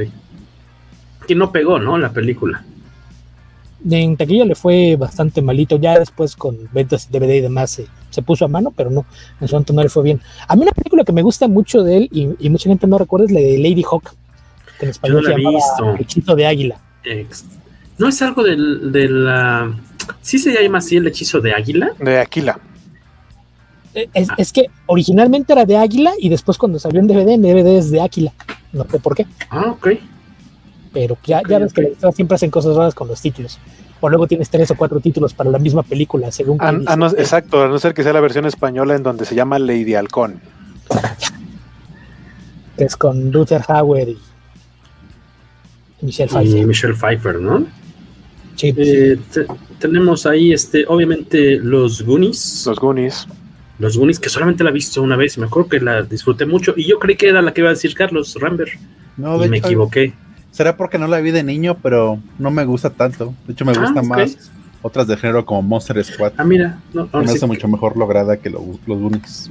que por cierto hoy traigo mi playera del Bazar del Fin del Mundo, de los Goonies. Que ahora, mira, fíjense, cómo habrá engordado, que antes me quedaba gigantesca y ahora me queda justita. Ahora te queda Slim. Ahora Fit. es Slim Fit de Goonies. 50 También, ¿no? pesito. ¿Cuál, trein- cuál De- 50? Me fui muy alto. Sí. 30 No sé, pesitos. no, no sé a qué stand fuiste. A stand. qué changarrito. ¿A qué están? ¿A qué stand? Ya, ya, bueno, es que también recuerda que a Jorge le gusta quitarse los pantalones en medio del tianguis, entonces en una de esas por ahí consiguió mejor precio. de, oiga, ¿no hay, un, no hay un callejón más feo donde me pueda este, cambiar los pantalones para ver si me persigue algún delincuente? Marihuana ese que estaba Oiga, ahí, ¿no? ¿me, me puede acompañar a algún callejón con privacidad donde me pueda bajar a gusto los pantalones? Buenas. Ajá, de, sostenga mi cartera mientras yo me bajo los pantalones. No, solamente sé que lo pude haber dicho eso, pedido eso en confianza, porque sabía que estaba con unos caballeros como ustedes que no iban a Yo no abusar iba. de mi Yo no iba, a mí me inocencia. lo. Dice, yo no iba porque si no, yo te habría despachado. Qué bueno que no iba a Oaxaca porque porque no, no, no, no. no. Ah, cómo no. No, hombre, la, ¿Cómo apli- no? Saludos, Josué, José Carmona, nuestro fan número uno y el único en todo el territorio canadiense. Muchas gracias por representar al podcast Comicase en Canadá. Los Unis rifan. Pero yo creo que sí, como dice Carlos Rambert, se di- disfruta más si la viste de chavillo. Yo ya la vi en prepa. No, después, ¿cuál? Creo que no tiene ni ocho años que la. Yo la vi ya conociéndolos a ustedes, o sea, ya de la bre- ya Yo- trein- yo sí- treintañero. Yo sí la vi de niño, pero pasó mucho tiempo para que la volviera a ver. Y me gusta, en general me gusta. Pero también me llamaba la atención porque Sloth trae una playera de Superman y era como de, ah, es alguien con una playera de Superman.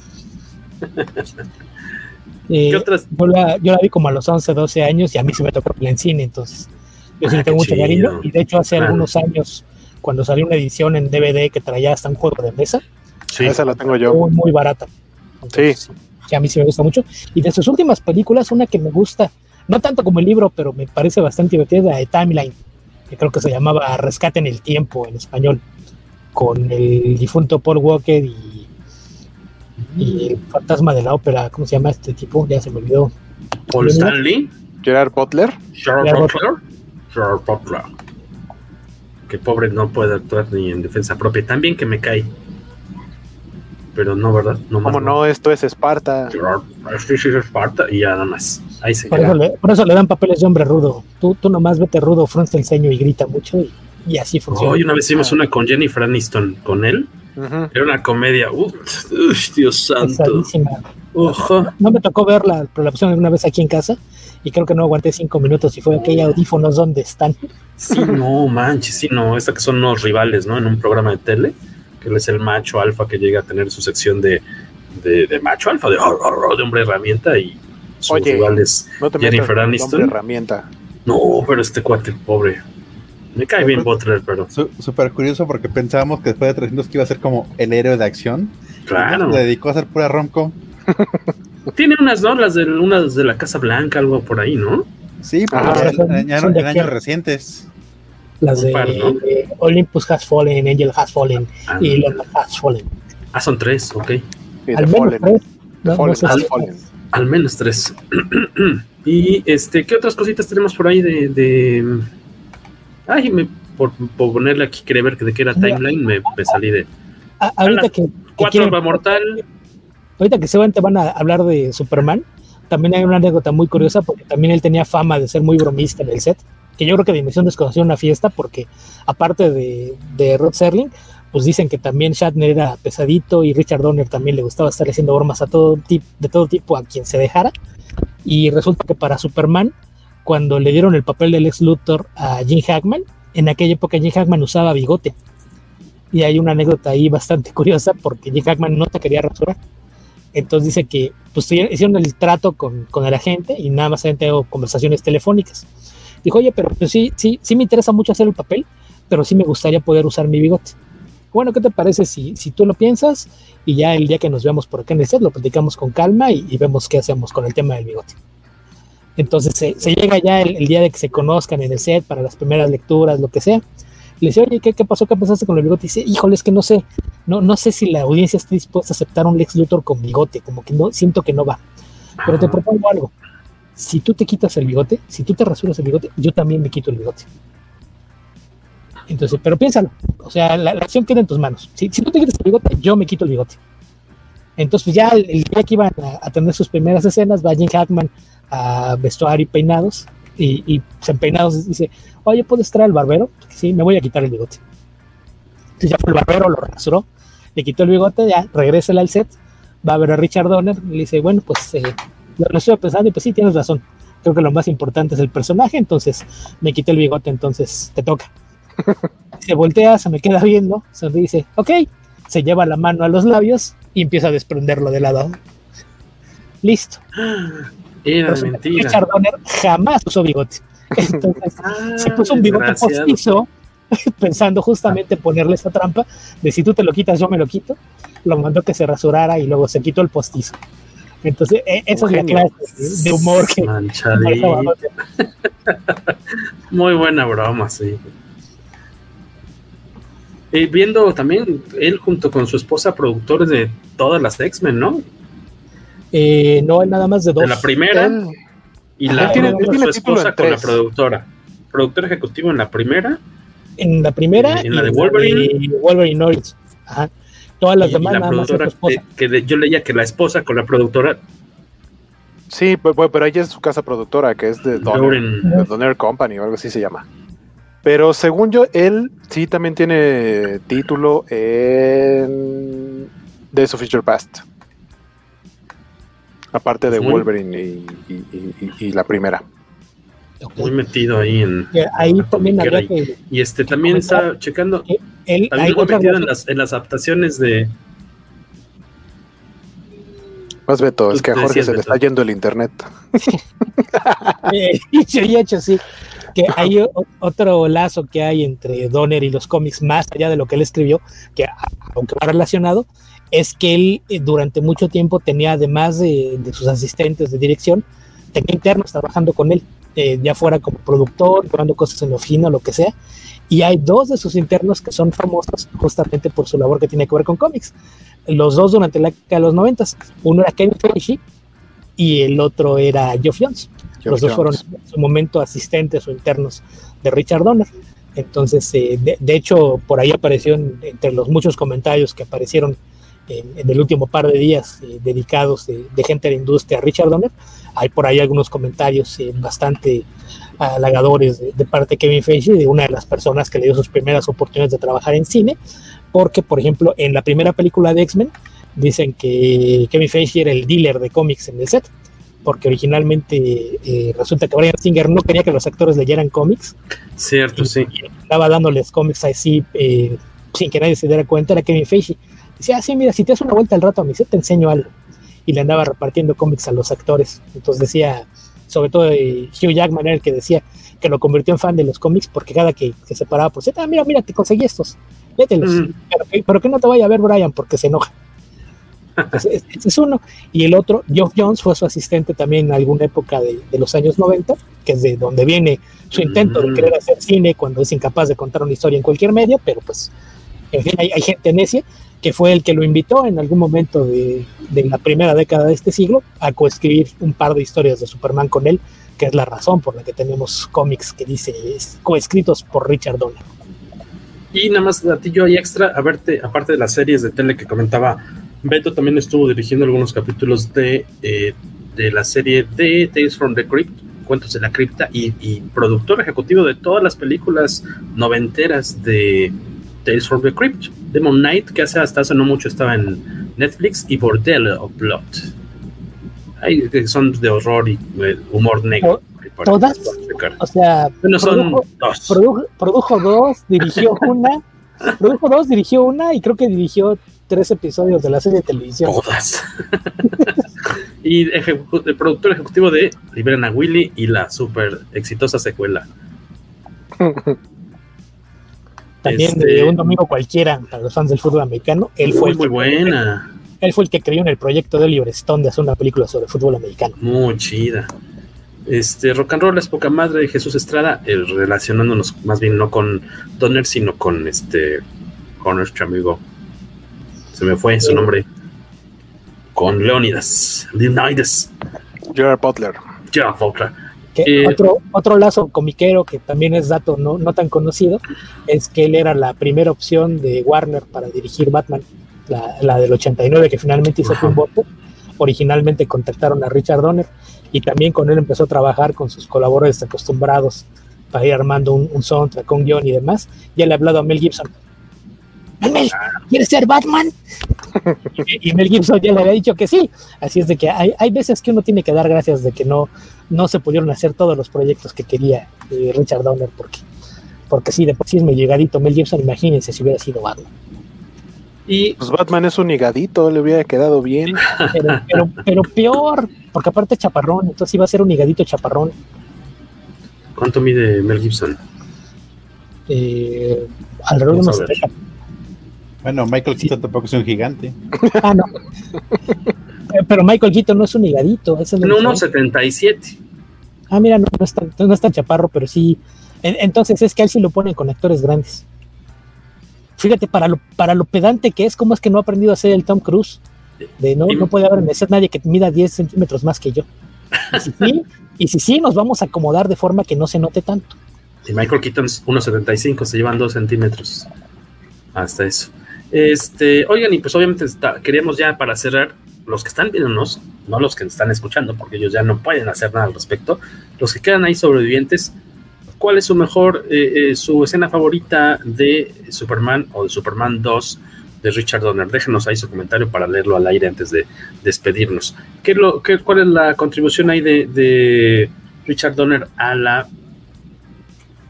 película, bueno, obviamente su película, pero ¿qué es lo que más les, les gusta a ustedes de lo que logró hacer con, con estas dos cintas? A, a mí justamente lo que menciona Alberto Palomo que dice, ya vi Hasta mañana, 2. fue un gusto esperar. No, Hasta mañana, cuídense. Ah, ok.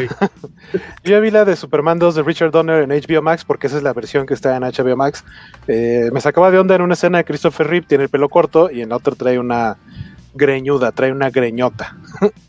Eh, eso, eh, ya, bueno, yo ya lo, como tiene mucho que, que sí había visto la película y justo noté esta escena porque es, sí, sí brinca un poquito, como dice Alberto, pero lo que Brinca pasa es que este, se utilizaron pruebas de cámara, o sea, eran como ensayos, no era Mm. el corte definitivo, entonces en algunas tomas, eh, desde ciertos ángulos, desde ciertas cámaras, eh, Christopher Reeve traía el cabello largo, entonces solamente para, para la toma le ponían eh, tal cual nada más como el traje de Clark Kent y traía el cabello como embarrado con gel. Entonces es una mezcla de las tomas finales con estas pruebas de cámara para hacer una escena, esta escena en particular es en la que Lois ya descubrió, ella ya se dio cuenta de que Clark y Superman son la misma persona y lo va a enfrentar en una, no, según yo, no recuerdo si es su departamento, creo, o una habitación de hotel, no me acuerdo. Es cuando dicen en Niágara. Ajá, están en Canadá. Sí, sí, sí, no es, no es departamento de Lois. Entonces, eh, Lois le dice, es que tú eres Superman. Y Clark, no, ¿cómo crees que yo voy a ser Superman? Y es que, sí, tú eres Superman. Y le dice, no, Lois, pero ¿qué te pasa? Y ahí Lois saca una pistola. Y Clark le dice, oye, no, pero ¿qué estás haciendo? Esas cosas se pueden disparar solas. Tú eres Superman y lo voy a demostrar porque te voy a dar un balazo ahorita. Y Clark, no, ¿cómo crees? Y pues le tira un balazo y, y en ese momento eh, Christopher Reeve, que, parte de lo que me encanta de su interpretación de, de Clark Superman es esta transición que hace en unos breves segundos de este sacar el pecho y, y, estirar como el cuello y cambia totalmente la mirada, la postura, se quita los lentes y pasa totalmente de ser el menso Clark Kent a ser Superman. Se quita los lentes y le dice, bueno Lois, me descubriste, este, yo soy Superman. Y le dice, pero ¿qué hubieras hecho si no hubiera sido yo, si te hubieras equivocado y no hubiera sido yo Superman, habrías matado a, a Clark Kent? Y le dice Lois, eh, no creo que eso hubiera pasado porque esta pistola tiene balas de salva. Ah, y ahí es donde, donde, ajá, donde, Superman dice, ah, qué estúpido soy. y, y, ya, y ahí, y ahí continúa la película. Creo yo que es, un, es muy divertido el corte de Richard Donner. Según yo, el, porque repiten el final, el final de, la, de Superman 2, de, con el crédito, bueno, la versión de cines, no, no tiene el mismo final que, que, la versión de, de, Richard Donner, porque en la de Donner, al final Superman vuelve a hacer lo mismo, de girar alrededor de la Tierra para que regrese el tiempo y nunca escaparon de la zona fantasma los, eh, los kryptonianos. Pero según yo, más bien esa era el final de Superman 2, no iba a ser el final de Superman 1, pero cuando corren a, a, a Donner, los productores, los Salkind, eh, terminan utilizando ese final para la primera película y entonces en la 2, en el corte de Donner, pues es como esa era la visión del director y pues tenemos que poner ese final, aunque parezca que se están repitiendo en, en, en esas escenas. Ajá, es Pero... que si ves el inicio de la película de Donner, básicamente de entender como estás, estás, viendo Superman 1, omite los últimos 20 minutos y aquí es cuando verdaderamente empieza la película. Sí. Eh, ahí también algo importante de destacar es que Donner fue el que insistió en que Superman no iba a ser una parodia porque había la, la, percepción de que si haces una historia de superhéroes tenía que ser así en un tono de comedia ligera. Comedia, tirando. ajá, que no fuera campi.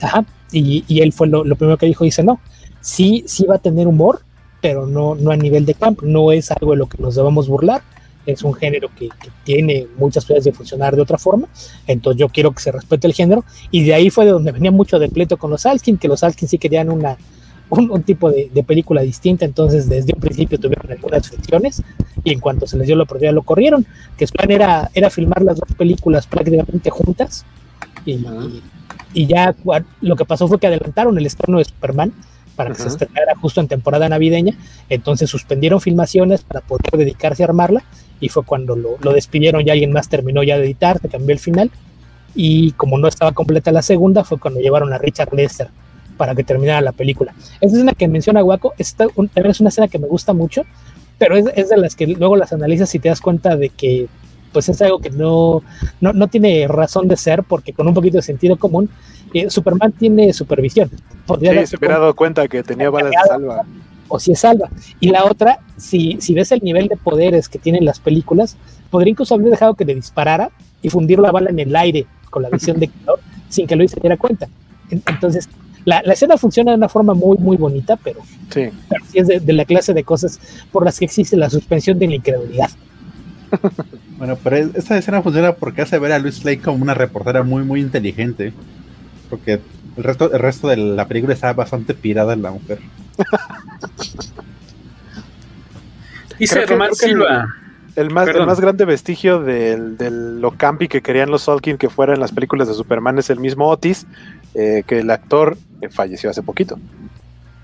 Cierto, hace como dos meses, ¿no? Un poquito menos. Menos, menos. Yo creo que menos de un mes. Semanas. Sí, sí, de hecho, como se están yendo, siempre se van a tres, yo estoy temiendo por la vida de Jim Hackman. Ah, caray. que ya está grande. Sí. Ya está un señor grande, ya, ya, ya tiene. Era Ned Beatty, el actor que, que falleció. Ned Beatty, ¿no? Uh -huh. sí.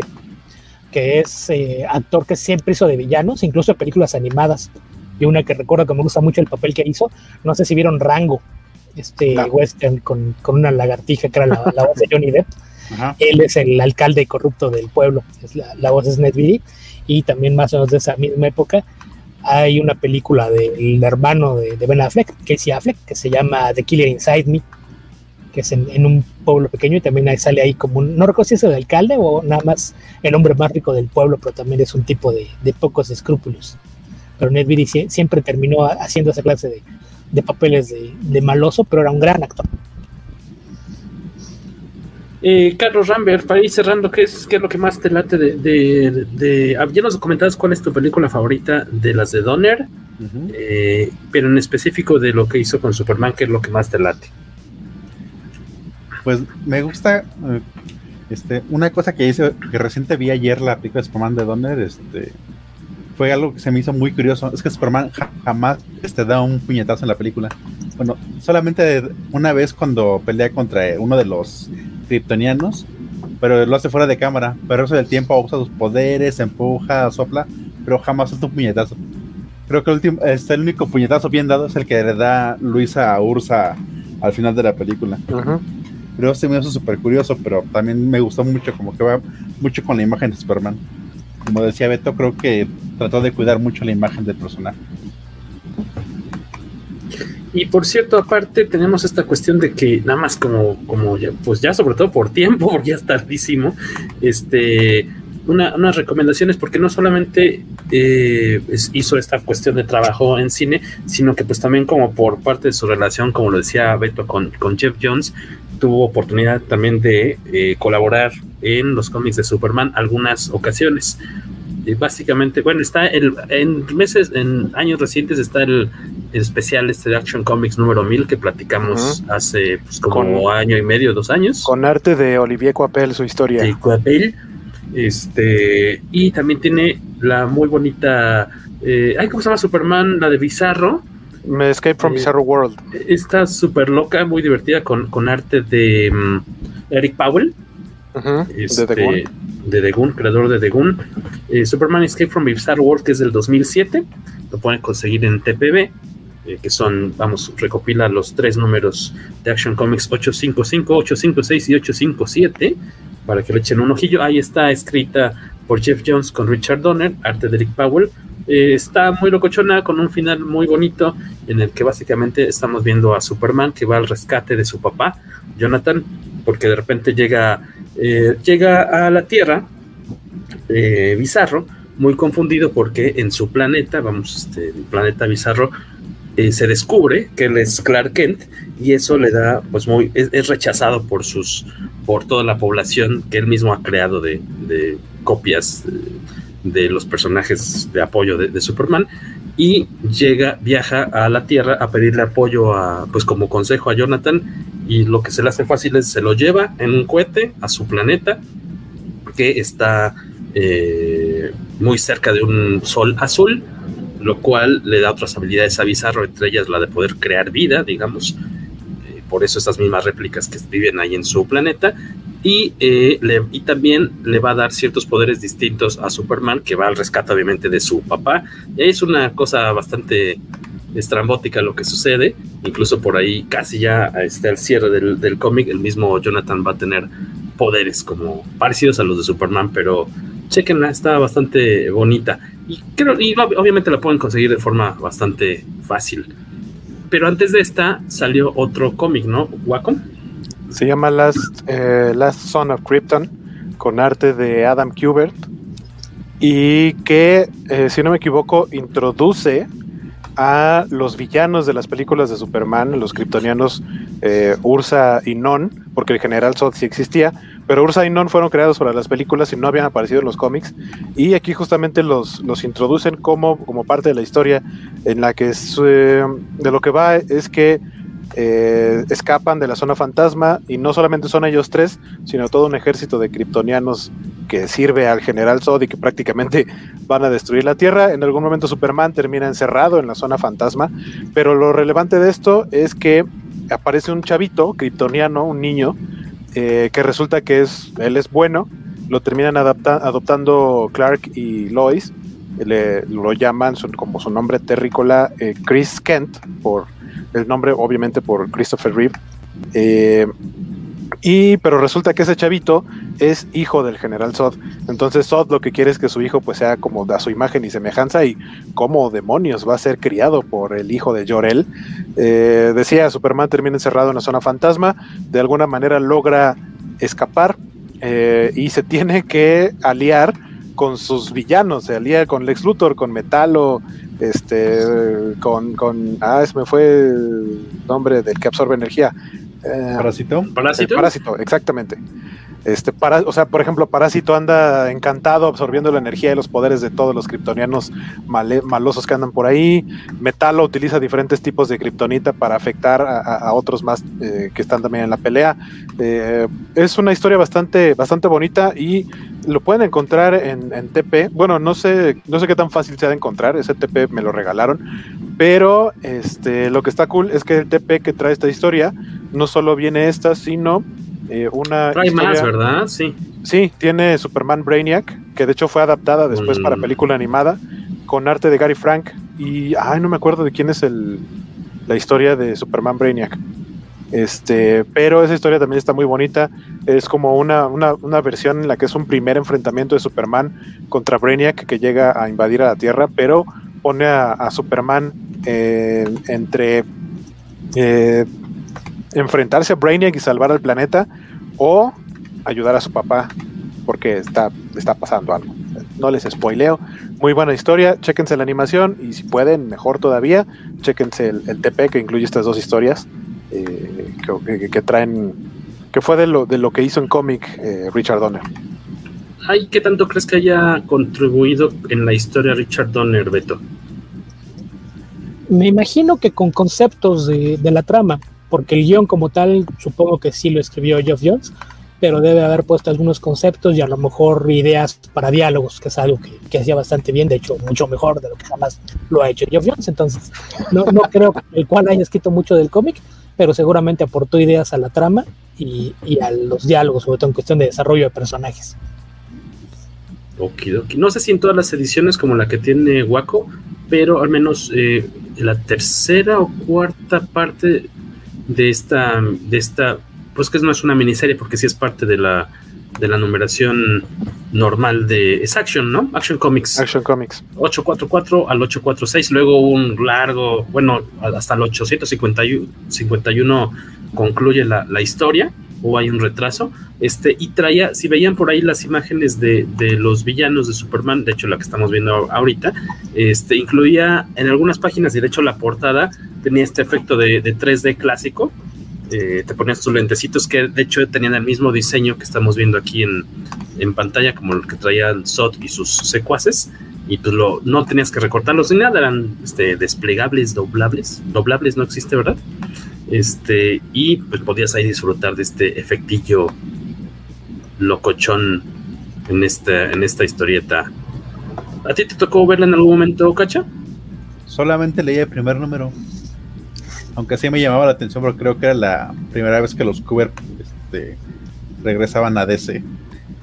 Digamos que ah, hicieron okay. como John Romita, nada más que est estos muchachos sí dibujaban bien desde el principio.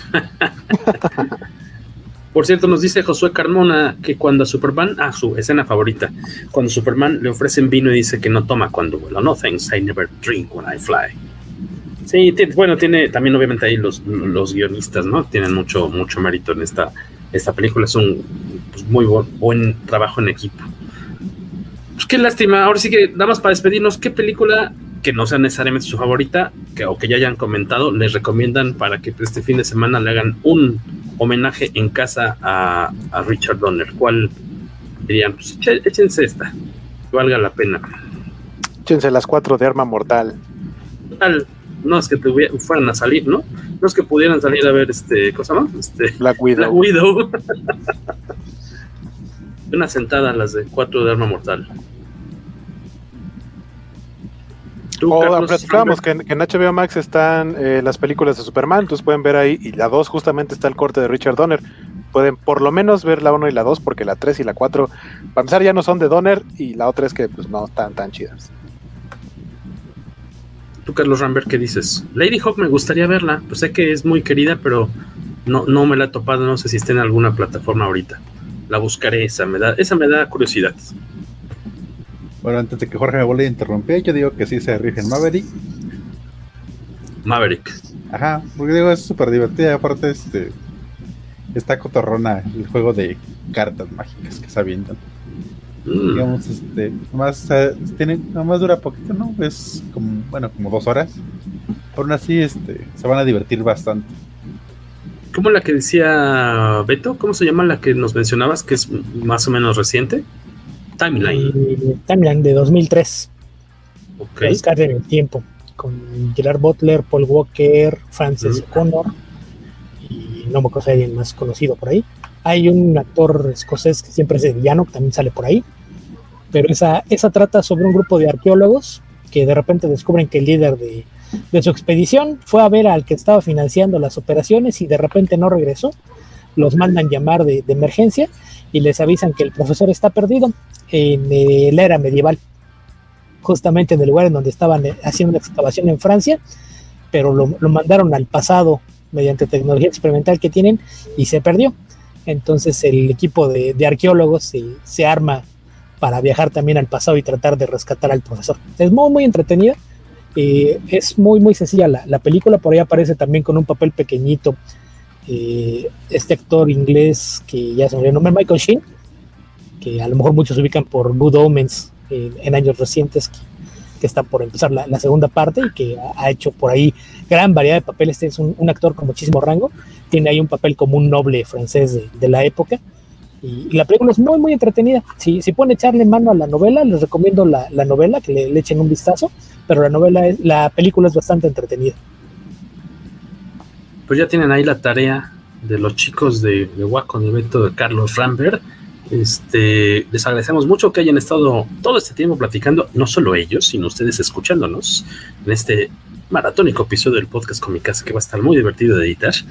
Eh, Beto Calvo, muchas gracias. Escúchenlo en De la Calaf, en De la Ciencia a la Ficción, platicando de Inception, porque ya para los días que quedaron sobrevivientes ahorita, no, no, cuenta como spoiler y seguramente podrán escucharlo. Va a estar bueno ese episodio de, de, la ciencia, la ficción. Descárguenlo en su plataforma favorita con nuestro buen amigo Héctor McCoy y con Beto Calvo. Me imagino que la próxima semana, no sé qué tan rápido edite este el muchacho Héctor. Es semanal, ¿no? Héctor, afortunadamente, como la gran mayoría de podcasts responsables en el mundo, suele hace? publicar el mismo día de la semana, entonces él publica todos los martes. Entonces, seguramente. Ah, sí, siempre es fijo, es fijo el martes 13 seguramente podrán escuchar por ahí este episodio. Ay, martes 13. Muy bien, muy bien. Y ahí está, este... no, no, se casen, no se embarquen, quédese en casa y escuche de la Mejor. ciencia a la ficción. buena promo, buena promo. Carlos Rambert, ¿dónde te escuchamos? ¿Dónde te leemos? ¿Dónde nos reímos contigo, no de ti? Mm, en Twitter y en Instagram me pueden encontrar como arroba carlos-ram. Pueden ver, ver los bonitos que digo. Gracias por quedarte un rato acá, aunque sea a los últimos 250 metros de, sí, del podcast con mi casi. Sí, apliqué un Roberto Madrazo y me aparecí nada más en la meta. en la meta, cierto. Chiste político. Muy bueno, muy bueno. Este, Joaquín.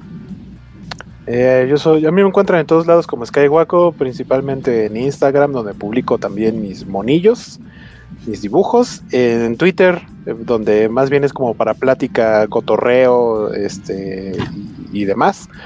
Y Salseo. Eh, salseo. Y eh, aunque había suspendido mis transmisiones por Twitch por mis afectaciones respiratorias, como ya me encuentro bien, gracias a el oportuno tratamiento que me dio el médico. Broncolín. Este, no, que broncolín. Si, si, traigo un inhalador, hijo, todavía me queda una semana de usarlo. Ay. Este, probablemente a partir del próximo viernes, bueno, ya estaré próximo a, a regresar a los streams. Eh, nos vemos en twitch.tv diagonal Skywaco. Y por cierto, que Beto Calvo acaba de cumplir 10 años con Comic Verso. Yo lo veo, que, yo lo veo más grande. Sí, yo más cascadón, pero así es este.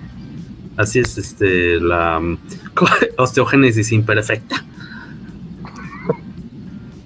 10 sí. años con Comic Verso y este así para que pues, chequen el, el, proyecto, lo apoyen porque pues es un buen rato, ¿no?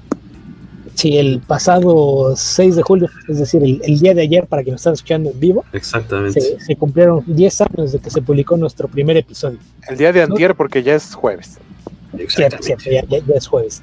Pero, pero pues sí, nosotros mismos nunca esperamos que 10 años después seguiríamos haciendo podcast, pero ahí andamos ya con más de 250 episodios, además de más de 30 episodios de, de Tierra Prima, los especiales temáticos y demás, pues ya, ya debemos andar por ahí arriba de, de 300 grabaciones a lo largo de, de 10 años.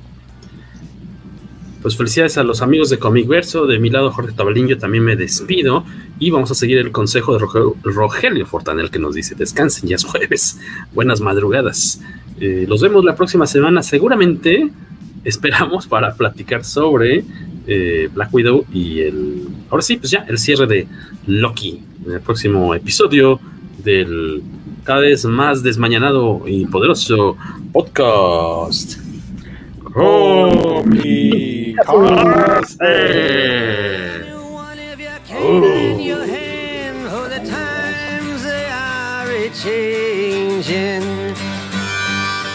¿Quieres ganarte un pasamontañas oficial de la película Watchmen? Dinos el nombre de la serie de televisión y el título del episodio en que está inspirada parte de la trama del cómic Watchmen.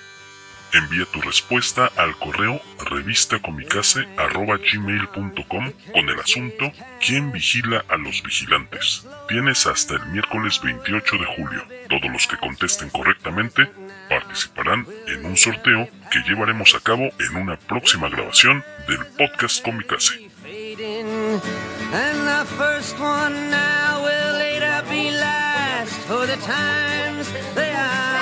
And